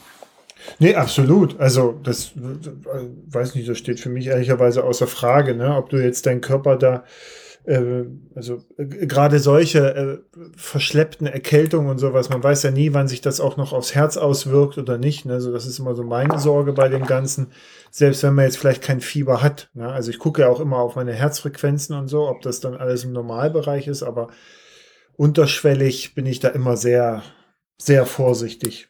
Hätte ich auch gemacht. Also. Ja, na, auf jeden Fall. Also es ist halt einfach, es ist nichts wert, irgendwie sich so zu zerstören. Ja. Ähm, ja. aber, aber trotzdem war, also es ist auf jeden Fall eines der Rennen, wo ich sage, so, das bin ich nicht zu Ende gefahren und das will ich auf jeden Fall echt zu Ende fahren. Nächsten, Im nächsten Mai dann bei 40 Grad Hitze. Wahrscheinlich. Ja, ja. Ähm, äh, äh, an welcher Stelle warst du, als du äh, scratchen musstest? Äh, ja, irgendwo zwischen CP2 und CP3. Nee, ich meine jetzt im, im äh, Entschuldigung, im, Ach so. im äh, Klassement.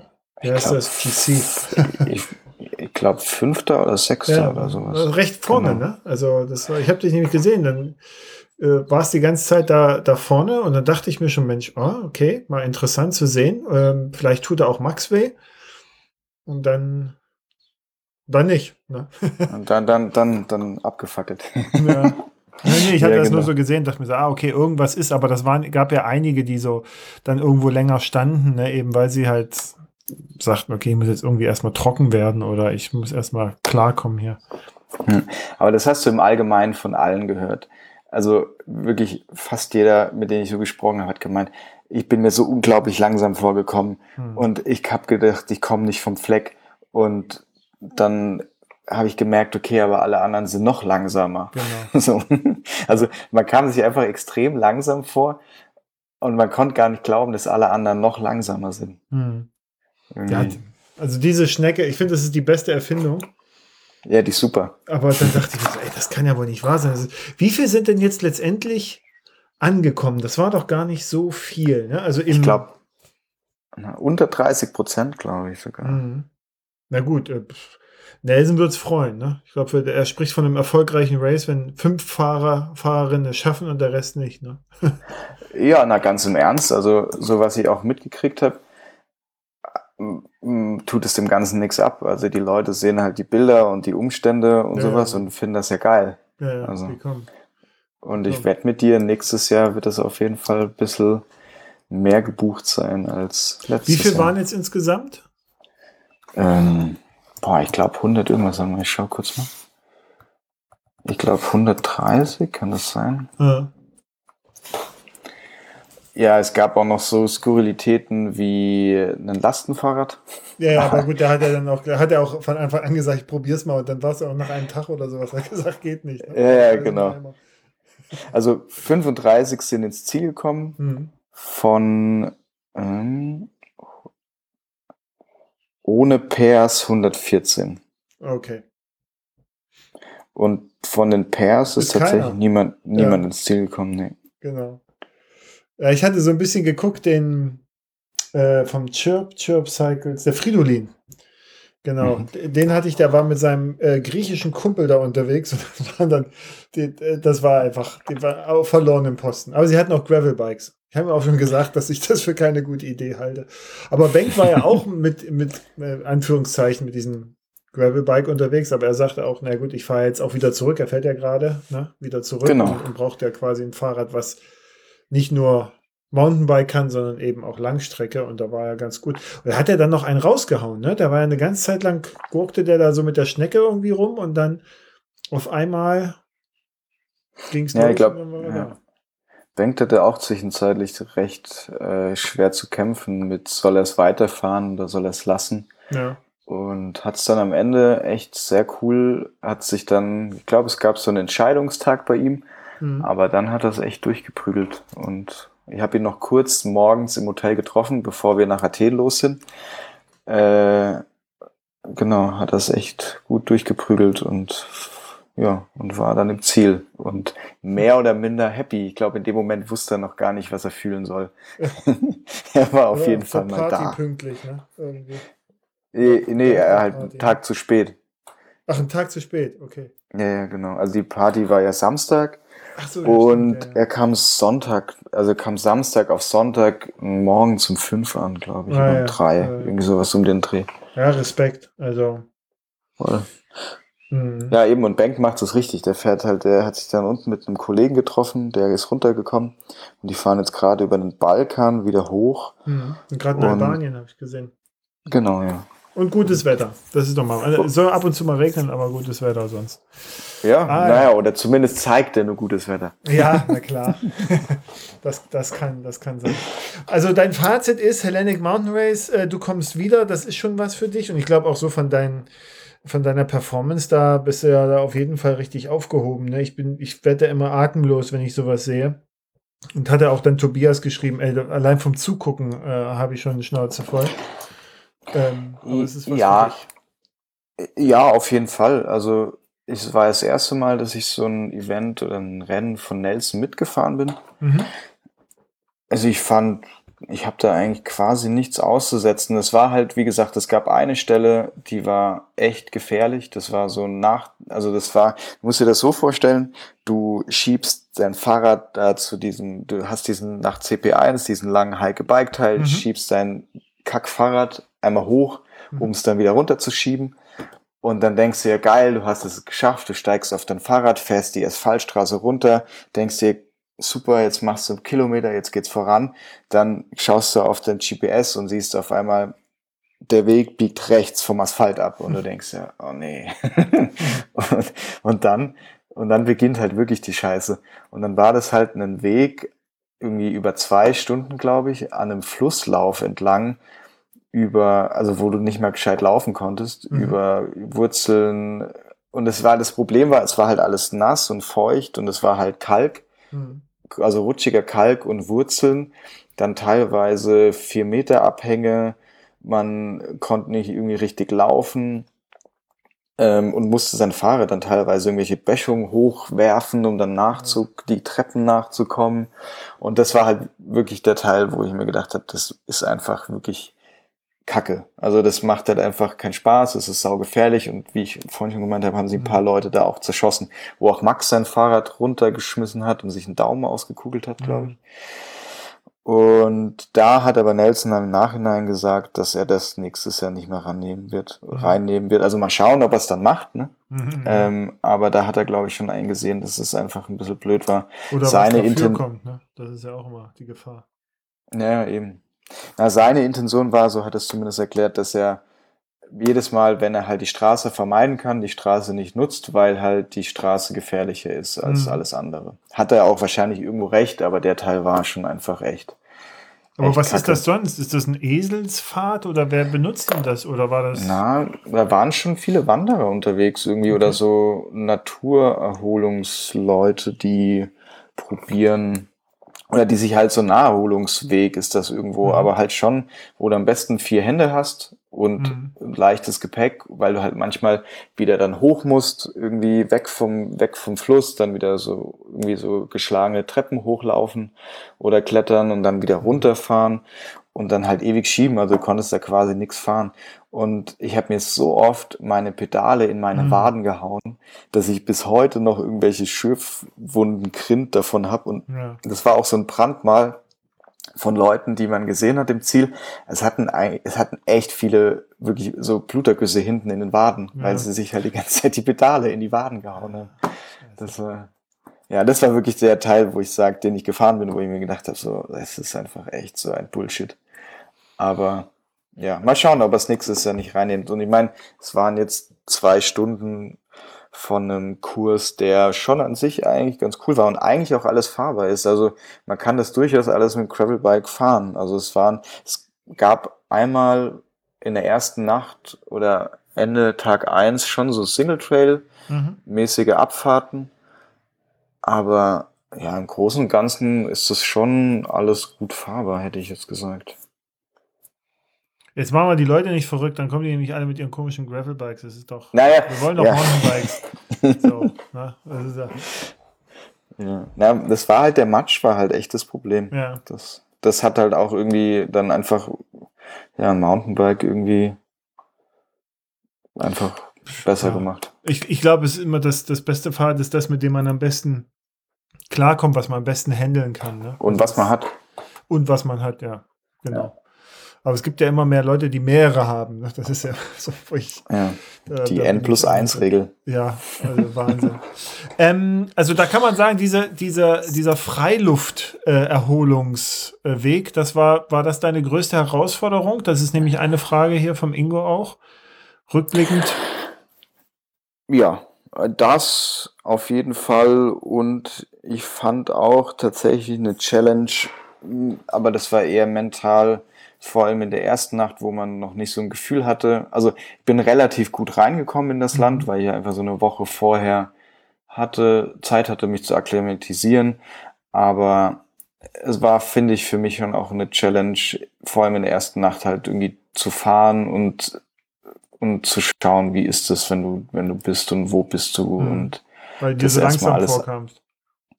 Ja, und halt auch einfach irgendwie wegen dieser Bärenthematik, die ja noch Mhm. irgendwie im Hinterkopf war und das erstmal alles einschätzen lernen, wie das dann alles ist. Also das fand ich auch. Also die Natur ist schon einfach echt recht rough und du bist schon auch beide Teile ziemlich einsam.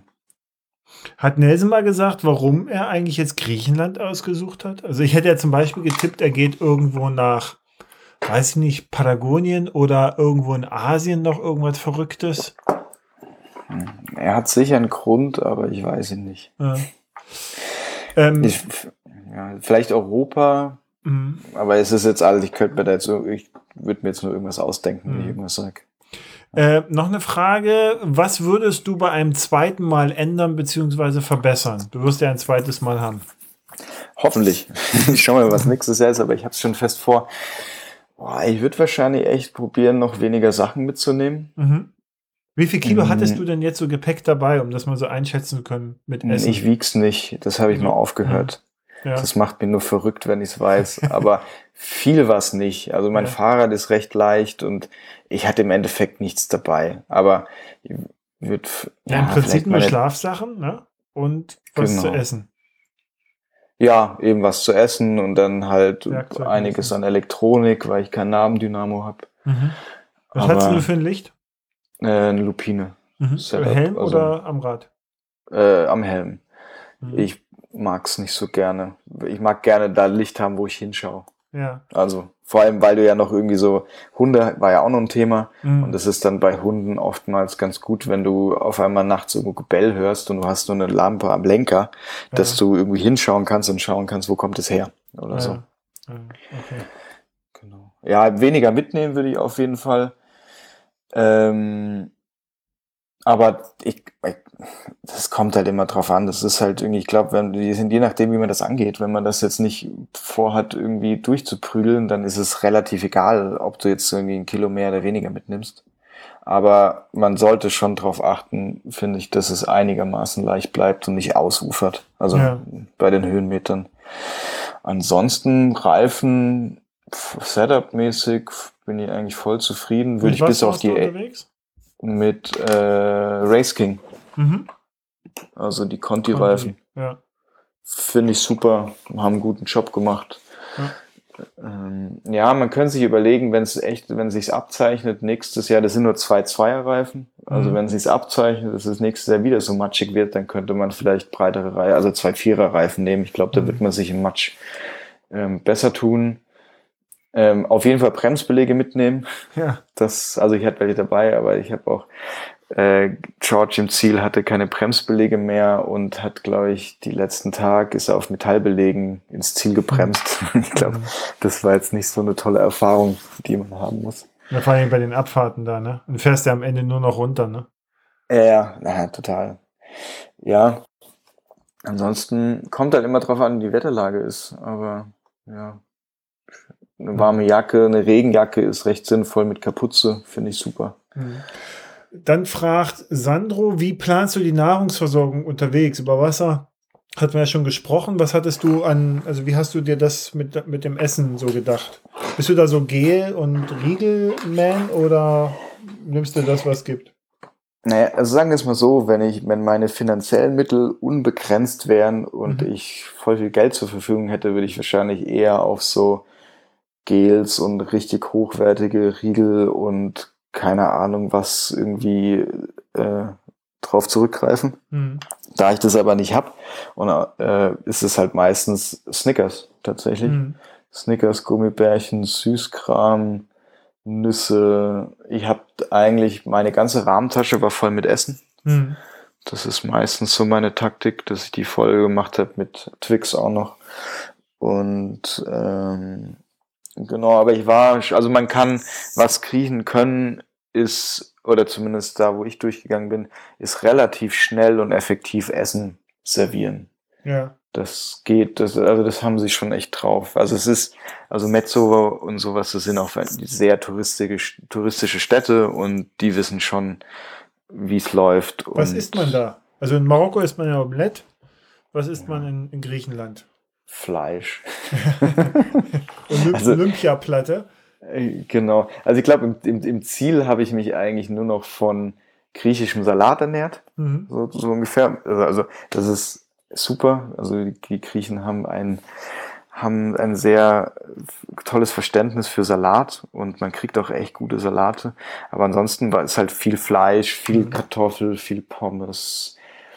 In Nafpaktos im Ziel, weil es ja auch am Meer lag, gab es viel Meeresfrüchte essen. Genau, aber halt so Tzatziki, so was man sich eigentlich so klassisch vorstellt. Also richtige Langstreckennahrung, ne? Also dann passt es Ja, eigentlich. also man kann schon echt, äh, das habe ich auch probiert, einmal am Tag zu machen, kurz irgendwo mir irgendwie einen irgendwie Pommes zu organisieren oder sowas, dass Ja. ich da noch irgendwas habe.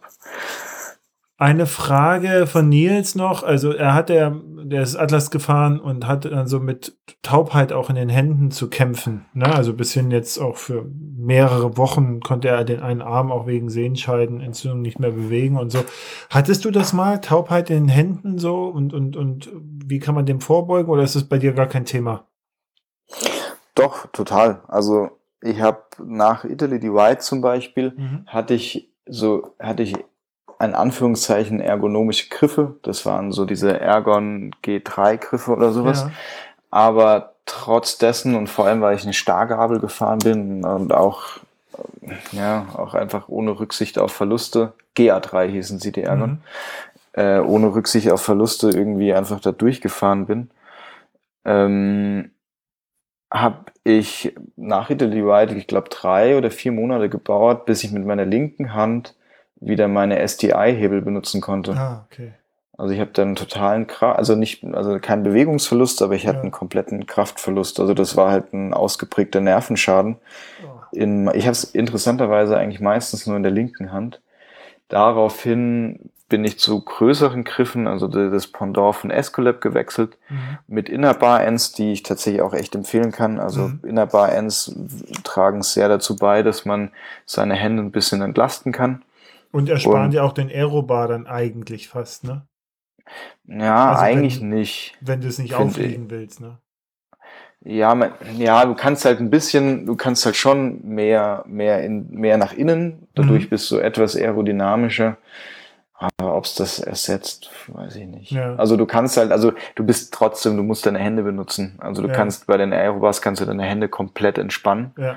und, und halt auch mal bewegen und durchgreifen. Bei Ich den falte Ich, ich liege immer so Ja, oder falten, falte ja. ich mir die Hände so und dann Ja, genau. gib ihm. Ja. Mhm. Genau. Ähm, ja, ist bei mir ein Thema, ist bei vielen Leuten ein Thema.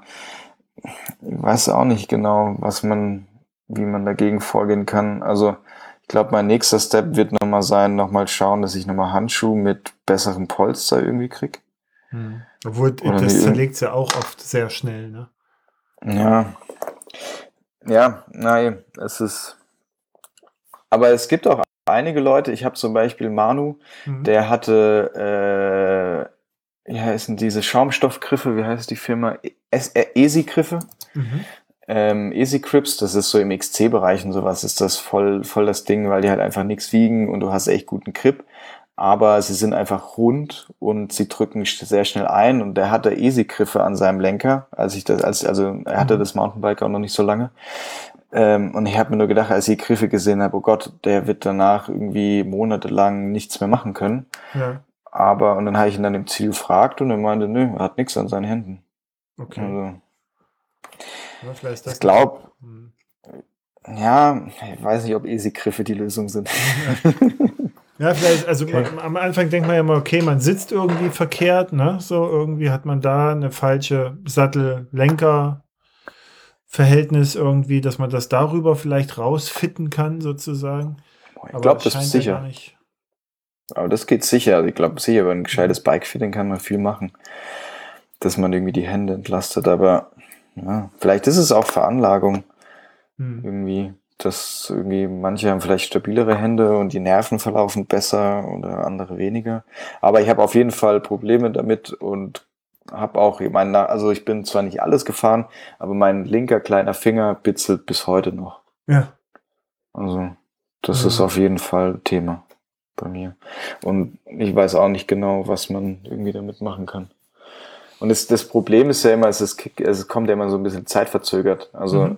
nach Italy Divide war das ähm, drei Tage später hat das oder zwei Tage später hat das erst angefangen, wo ich dann gemerkt habe, okay, ich kriege nicht mehr mehr eine, eine Flasche auf. Ja. So, was ist denn das? Äh, vor allem, wenn du dann ähm, auf der Rückreise bist, ne? Und quasi Hilfe brauchst bei allen Sachen. ja, genau. Aber sicher, man, ja, man kann es wahrscheinlich alles abmindern und kann das irgendwie alles reduzieren, also mit äh, Federgabel, mit breiteren Griffen, mit Handschuhen schauen, dass man irgendwie die Sitzposition noch ein bisschen besser kriegt. Wahrscheinlich kann man auch irgendwie die, die Schultermuskulatur aufdehnen, weil irgendwie laufen ja da auch irgendwie die Nerven durch, mhm. dass man da noch irgendwie was arbeitet daran. Also ich bin jetzt zweimal gefittet worden und ich habe auch diese Schulterprobleme, ne, dass ich irgendwie zu sehr die an, das, das eine Schulterblatt angespannt habe und das mhm. führte dann eben dazu, dass du dann da Schmerzen hast und eigentlich nicht so richtig gut fahren kannst. Dann hatte das erste Bikefitting hat das be beseitigt, ne? Fand ich super und dann war ich jetzt wieder beim nächsten, der hat mich ganz anders gefittet und jetzt kam das aber mit der Schulter wieder und jetzt habe ich mich selber zurückgefittet sozusagen. Jetzt geht das wieder alles. Aber Dein eigener Bikefitter. Ich, ich bin mittlerweile, naja, so ein paar Kniffe kriegst du dann auch raus, wenn du, äh, wenn du sehr viel Geld dafür bezahlt hast, anderen zuzugucken, wie sie dich zerfitten, sozusagen. Ähm, aber ja, aber Hände gut, das ging bei mir schon, also habe ich, hab ich eher keine Probleme. Ich war nur überrascht, wie gesagt, bei Nils, weil der tatsächlich, äh, und ich glaube auch bei äh, Luisa äh, Werner, die mhm. Die hat sich, glaube ich, sogar operieren lassen. Operieren lassen? Ja, du kannst dieses Kapaltunnel-Dingensbummens, das kannst du operativ irgendwie hinkriegen. Und okay. dann hat es und seitdem funktioniert. Ich glaube, die hat sich da Stahlgelenke einbauen lassen, wenn du mich fragst. Aber, ähm, Oder Polster. genau. Easy, easy Polster. Also sich ja. implantieren lassen, so als Stance immer. Ja. ja, keine Ahnung.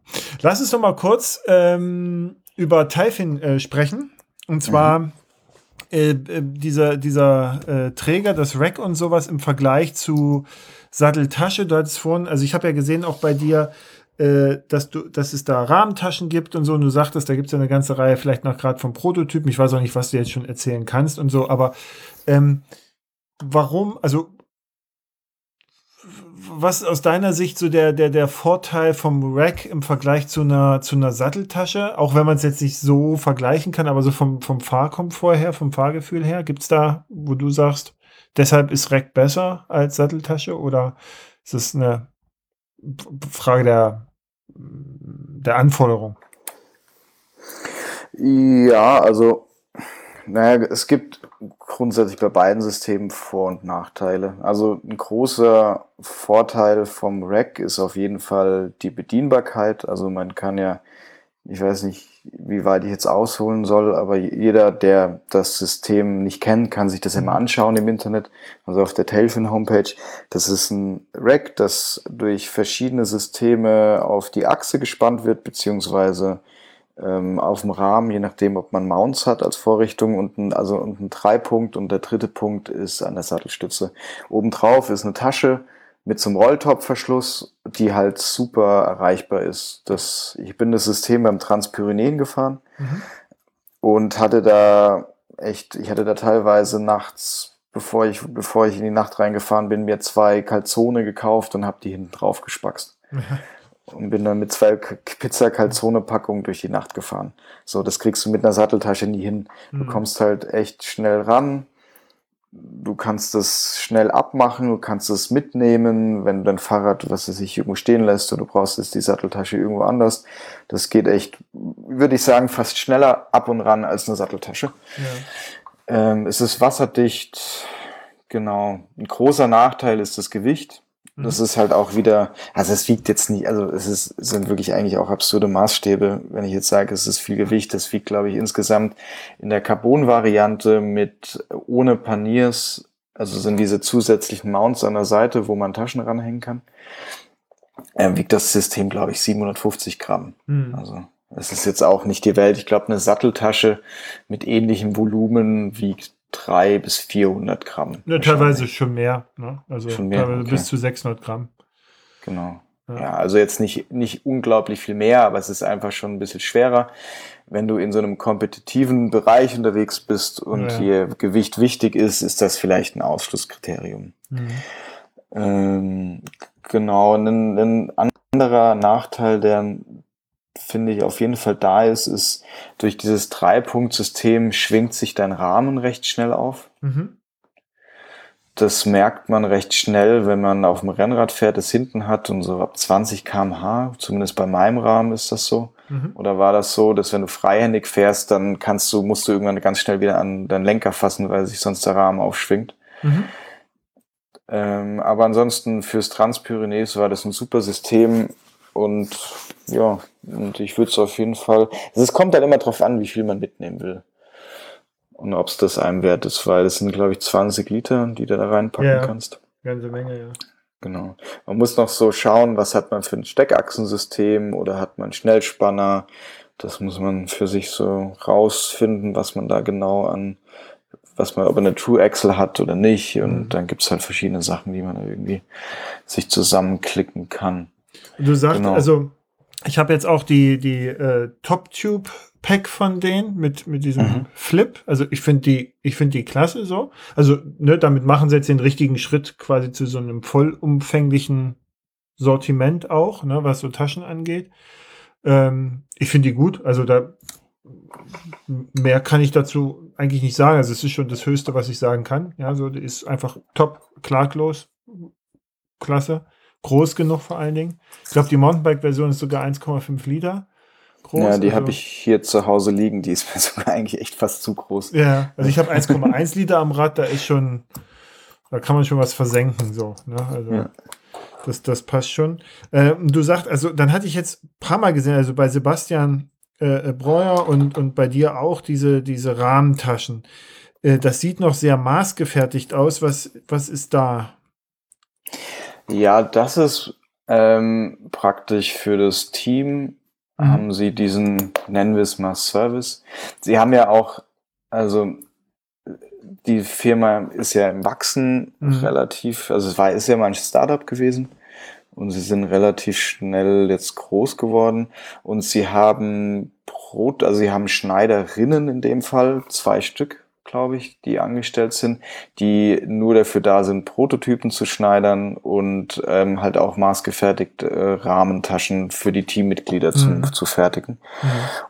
Ähm, ja, und in dem Fall diese weiße Tasche, die du da siehst, das ist, äh, ist in dem Fall so eine. Also das sind alles maßgefertigte Sachen, Mhm. wo halt Menschen aktiv das zusammennähen und Maß nehmen. Und genau, im Gegenzug jetzt zu der schwarzen Tasche, die du hast, das ist ja ein fertiges Produkt, das äh, irgendwo, ich glaube, in Übersee wahrscheinlich zusammengeschweißt wird, aber halt auch Vorteile hat. Also es ist halt einfach, diese weißen Taschen sind halt getaped, sie sind genäht, sind gen- genäht, sie sind halt Mhm.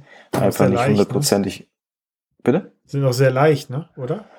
Ja, na, eher nicht. Also eher Okay. sind sie schwerer, aber die, diese geschweißten Sachen sind halt einfach leichter und sind Ja, halt einfach okay. 100% wasserdicht. Ja. Genau. Und ich denke, und es ist halt, im Endeffekt ist die R&D Division, wie sie das nennen, ist halt für sie so ein Versuchslabor, wo sie sich halt irgendwelche Sachen ausdenken und auch recht viel Feedback kriegen. Also ich telefoniere dann doch relativ Mhm. oft mit, ähm, mit denen, wenn sie, also zum Beispiel jetzt nach dem Hellenic Mountain Race hatte ich ein längeres Telefonat, wo es halt wirklich darum geht, zu schauen, was ist gut, was ist schlecht. Oder zum Beispiel, ich habe ja auch eine Apidura Satteltasche benutzt und ihr Anspruch ist halt nicht, ich soll halt das benutzen, was ich am besten kann, äh, beziehungsweise was ich am besten machen mag oder haben möchte, was für mich am besten funktioniert. Und dann habe ich gemeint, ja, es tut mir leid, aber ich glaube, ich muss so eine Satteltasche benutzen. Dann Mhm. meinen sie, ja, kein Problem. Das ist für uns ein Anspruch, dann doch echt eine eigene zu entwickeln, weil wir Mhm. merken irgendwie, sonst, das wird halt benutzt.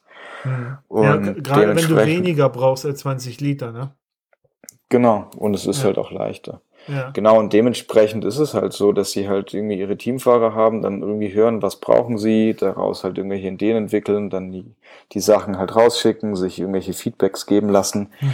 und so, dass so ein ständiger Austausch ist, so ein direkter. Mhm. Und man muss auch sagen, dass sie einfach echt Bock haben. Ja, das merke ich auch. Also ich bin mit James dort Ja. im Austausch. Ich glaube, du auch. Ja, ja, mit James und Rob, ja. Ja. Und ähm, also sehr schnell, sehr, äh, auch sehr professionell, weil das, was du auch beschrieben hattest mit dem Aufschaukeln, ähm, das hatte ich auch.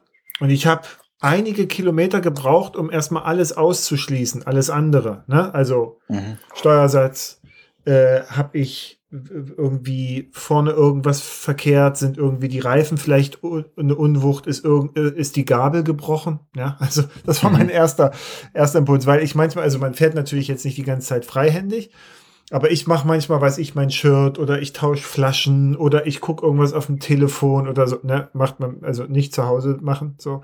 Aber ähm, und da fiel mir das auf. Ne? Und, und das, was mhm. ich so faszinierend fand, ist, dass sich das so hochschaukelt und dann aber auf einer Frequenz dann bleibt, aber, aber es wird dann irgendwie unangenehm. Ne? So, also ist so richtig. Und das hatte ich dann mitgeteilt und habe dann auch, also ich konnte das auch replizieren. Ich habe hinten die Mini-Pen ja noch mit dran gehabt, habe gedacht, okay, liegt es daran und so. Und da war dann auch sehr schnell Feedback.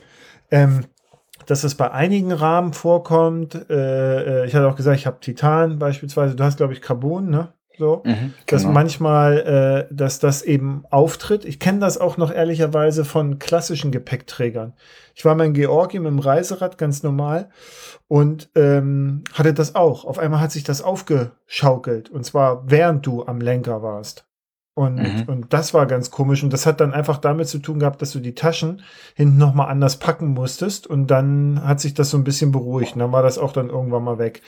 Ähm, und er meinte auch, ja, es, es hilft manchmal auch schon, wenn man das Gepäck ein Stück weit anders packt. Also schwere Sachen mehr nach vorne und so eine, so eine Dinger. Ich habe da viel rumprobiert.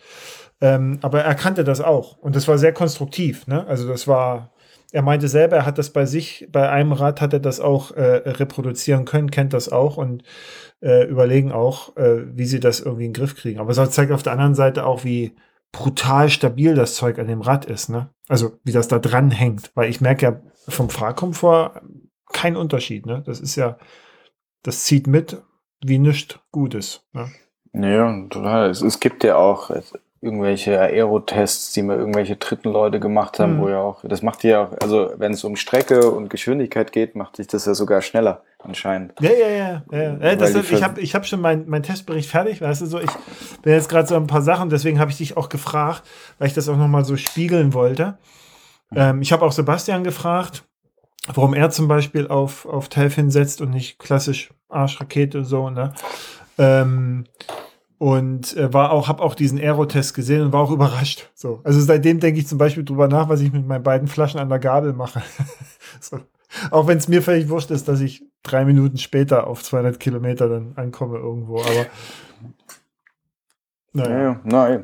Also klar, also im Rennradbereich ist die Aerodynamik wahrscheinlich recht ja. viel wichtiger als jetzt bei beim, beim Hellenic.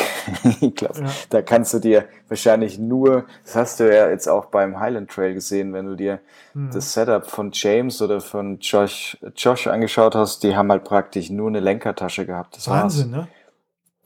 ne? Ja. Und wie machen das? Also, wie meinst du von, vom Gepäck her oder ja, warum? Was, also was sie da, ich frage mich immer, was, also die haben ja nichts mit und ich meine, Schottland, da würde ich auf jeden Fall noch ein Täschchen mitnehmen.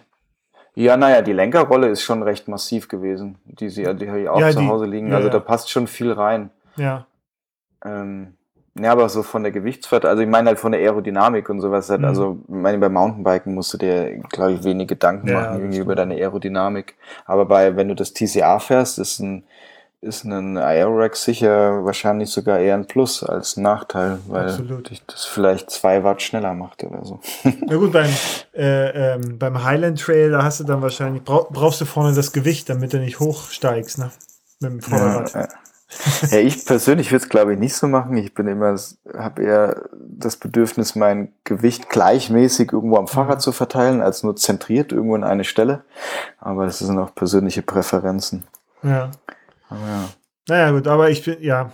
Aber Typhon hat mir auf jeden Fall dazu gebracht, das alles nochmal ein bisschen anders zu betrachten und neu zu überlegen und hin und her. Und aber gut, ja. ja. Ich könnte mir auch vorstellen, dass zum Beispiel das Aufschaukeln wahrscheinlich besser wird, wenn du dein Gewicht mehr verteilst mhm. und vielleicht doch noch vorne was an Lenker ran machst oder so. Mhm. Ja, und da hatte ich nämlich nichts dran, ja. Mhm. Also ja, weil ich, ich das ja alles hinten habe. Ne? So, und dann, ja, Aber manchmal brauche ich es tatsächlich nicht. Also ne, es gibt dann so Sachen, wo, wie du jetzt auch in, in Griechenland entschieden hast, so, wo du sagst, okay, ich brauche jetzt nicht 20 Liter da hinten durchs Land zu fahren. Also mach den Rest. Nee, durchs, durchs Land zu schieben. Oder durchs Land zu schieben, ja. Aber da bin ich ja genau. gespannt. Also da äh, von, von, äh, von den äh, Taifin-Leuten halte ich viel, auch weil sie halt wirklich äh, sich sehr viel Detail Arbeit widmen. Ne? Und dann sind dann doch zum Beispiel diese Klemmen unten von dem, von dem Rack, das finde ich eine mega interessante Lösung, auch weil die so, die ist einfach fest, ja, brutal fest mit diesem Stift. Das habe ich vorher noch nie gesehen, dass das, dass das hält. Ähm, klasse. Da gibt es auch ja. auf der Website so eine Geschichte, wie sie da drauf gekommen sind, was sie da alles ausprobiert haben und sowas. Also mal sehen. Und zumindest wissen ja. sie, wissen sie, wofür sie bauen und so. Ähm, und selber aus der Praxis. So, das ist immer mal ganz gut. Ja, und es kommen, also was ich jetzt so gesehen habe, kommen auch noch mhm. dieses Jahr äh, auf jeden Fall noch ein paar interessante, ich glaube, Rahmentaschen kommen irgendwann dann doch noch raus. Ja. Ähm, genau, sehr gut. Und dann geht's, geht's so dahin. Sehr gut, sehr gut. Ne, da kann er ja schicken, das finde ich ja super. gut, dann, Alex. Was, was willst du noch wissen? Ne, jetzt will ich einfach nur wissen, wie, wie was jetzt machst noch 2023 so und äh, nächstes Jahr Hellenic, aber so, wie sieht es bei dir jetzt so aus? Wie verteilst du deine Zeit? Ähm, fahrradspezifisch, mhm. naja, das ist noch alles ein bisschen ungewiss. Also ich habe, wie ich gemerkt habe, oder wie ich vorhin schon gemeint habe, mit, dem, mit, meiner, mit meiner Verletzung noch nicht so ganz dieses Körpergefühl wieder, beziehungsweise das Vertrauen, dass das alles wieder so hält und alles wieder gut ist. Ähm, ich habe eigentlich einen Startplatz für Silk Road. Mhm. Ähm, aber habe jetzt auch beim Hellenic gemerkt, dass mir, dass das einfach noch nicht so lange her ist und ich mir nicht sicher bin, ob ich so weit weg will. Mhm. Ähm, mit noch nicht einem hundertprozentigen Körpervertrauen. Deswegen mhm. steht es noch sehr in der Schwebe. Aber das ist im August. Ich fahre jetzt am 17. Juni das Hope 1000 mit. Ah, okay. Da ja, ist ungefähr derselbe Modus wie das Hellenic. Mhm. Also zumindest von den, von den Daten her. Ja, eigentlich, in der Schweiz. bis auf ein paar, ne? 70 Kilometer länger so gesehen. Oder 80. Genau, ja. ja. Genau, und dann noch im Juli vom Enough Cycling Collective das Memory Bike Adventure, mhm. beziehungsweise Race, aber ich glaube, es heißt Adventure. Genau, und dann, was ich im August mache, muss ich mal schauen. Ja. Das mag ich mir noch offen halten. Ich schaue jetzt mal noch, wie das irgendwie in der Schweiz läuft und wie es mhm. in ja, eigentlich muss ich schauen, wie es in der Schweiz läuft, wie ich mich fühle und dann muss ich, glaube ich, mal eine Entscheidung treffen. Ja. Ich, hätte, ich hätte noch große Lust als Alternative im September statt ähm, dem Silk Road. Ich, ich könnte mir auch ganz gut vorstellen, das einfach das also auf nächstes Jahr als so ein Highlight zu verschieben und mhm. irgendwie das jetzt nicht auf Biegen und Brechen irgendwie, irgendwie durch. Hey, dann weißt du, dann kannst du doch im nächsten Jahr kannst du alle, alle drei Nelson Races fahren. Da war ja, doch genau. jetzt eine Frau, die das gemacht hat, ne? In einem Jahr. Und danach alles, bin ich 20 Jahre älter körperlich. Ja, auf jeden Fall. da, da, existierst du, da, da, da, hast du den schon transzendenten Zustand und dein Fahrrad ist sowieso im Eimer. Ja, eben, das ist sowieso im Eimer. Nee, aber das äh, Rennen von James im September finde ich echt spannend. Also erstens Girona, die Gegend. Mhm. Also James Hayden, ähm, die, die, die Gegend in Girona, ich kann, ich kann mir nie merken, wie es heißt, Del Esprit del Bikepacking oder sowas. Mhm. Und ich weiß das war nicht, doch so brutal, ne? War das nicht irgendwie, einer hat es geschafft oder so? Nee, genau, es hat halt niemand geschafft. Äh, niemand, ja, genau. ähm, beziehungsweise Sam war irgendwie, der hat kurz vorm Ziel 100 Kilometer oder sowas, hat eine Panne gehabt und konnte, muss dann abbrechen, weil sein mhm. Fahrrad kaputt gegangen ist. Also es haben sich, glaube ich, auch letztes Jahr einfach nicht so viele Leute angemeldet. Und, aber das finde ich zum Beispiel reizvoll, weil halt einfach Girona und die Pyrenäen mag ich sehr gerne und mhm. einfach dadurch, dass es letztes Jahr niemand fertig gefahren ist, finde ich das schon einen sehr großen Anreiz. Ja. Und das wäre halt in Europa. Das versteht auch niemand außerhalb der Bubble, ne? Wenn das jemandem erzählt und sagt, ey, die Abbruchquote ist, weiß ich, 70 Prozent, ne? Dann wird er gesagt, ja gut, aber warum machst du damit? Ja, die Abbruchquote ist 70 Prozent. Ist das nicht geil? Ja, so. ja. weil man natürlich davon ausgeht, dass man bei den 30 Prozent ist, ne? Irgendwie. Genau. Ah, ja, na eben, das fände ich als Alternative doch echt ein spannendes Rennen und irgendwie ist zumindest meine, hm. in meiner Vorstellung ist es halt einfach in Europa und falls doch irgendwas ist mit meinem, mit meinem Genick, ist es halt hm. irgendwie, bin ich zumindest in Europa und nicht in Kirgistan. Hm. Ja, stimmt schon. Und so ja, kann ich drücke dir auf jeden Fall die Daumen für dieses Hope und dass du da nicht nur eine schöne Zeit hast, sondern dass du da im Idealfall auch quasi mit rausgehst und sagst, okay, ich kann wieder, ne? Ja, na, das glaube ich schon, dass das geht, aber ich brauche einfach noch ein bisschen Vertrauen.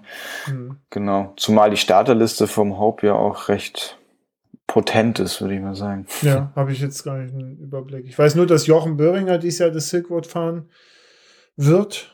Der wollte das ja letztes Jahr fahren. Der ist ja, hat ja auch mal Hope gewonnen. Mhm. Vor drei Jahren, glaube ich, oder vor zwei Jahren. Genau, und hat sich dann letztes Jahr vor dem Silk Road ähm, den Hals gebrochen. Nee, ich glaube, die Rückenwirbel. Oder Rückenwirbel, ja. Oder? ja auf jeden Fall hat er. Sprachlich der Hals. Ja.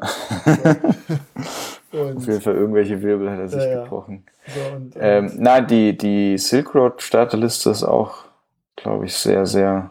Ich habe noch nicht reingeguckt. Sehr, sehr stark, ja, ja. Ich glaube praktisch das gesamte Feld von, vom, vom Highland Trail fährt damit. So ja, Sofiane will ja nochmal gewinnen, ne? Genau, aber Agnes Young fährt auch mit. Okay, ja gut.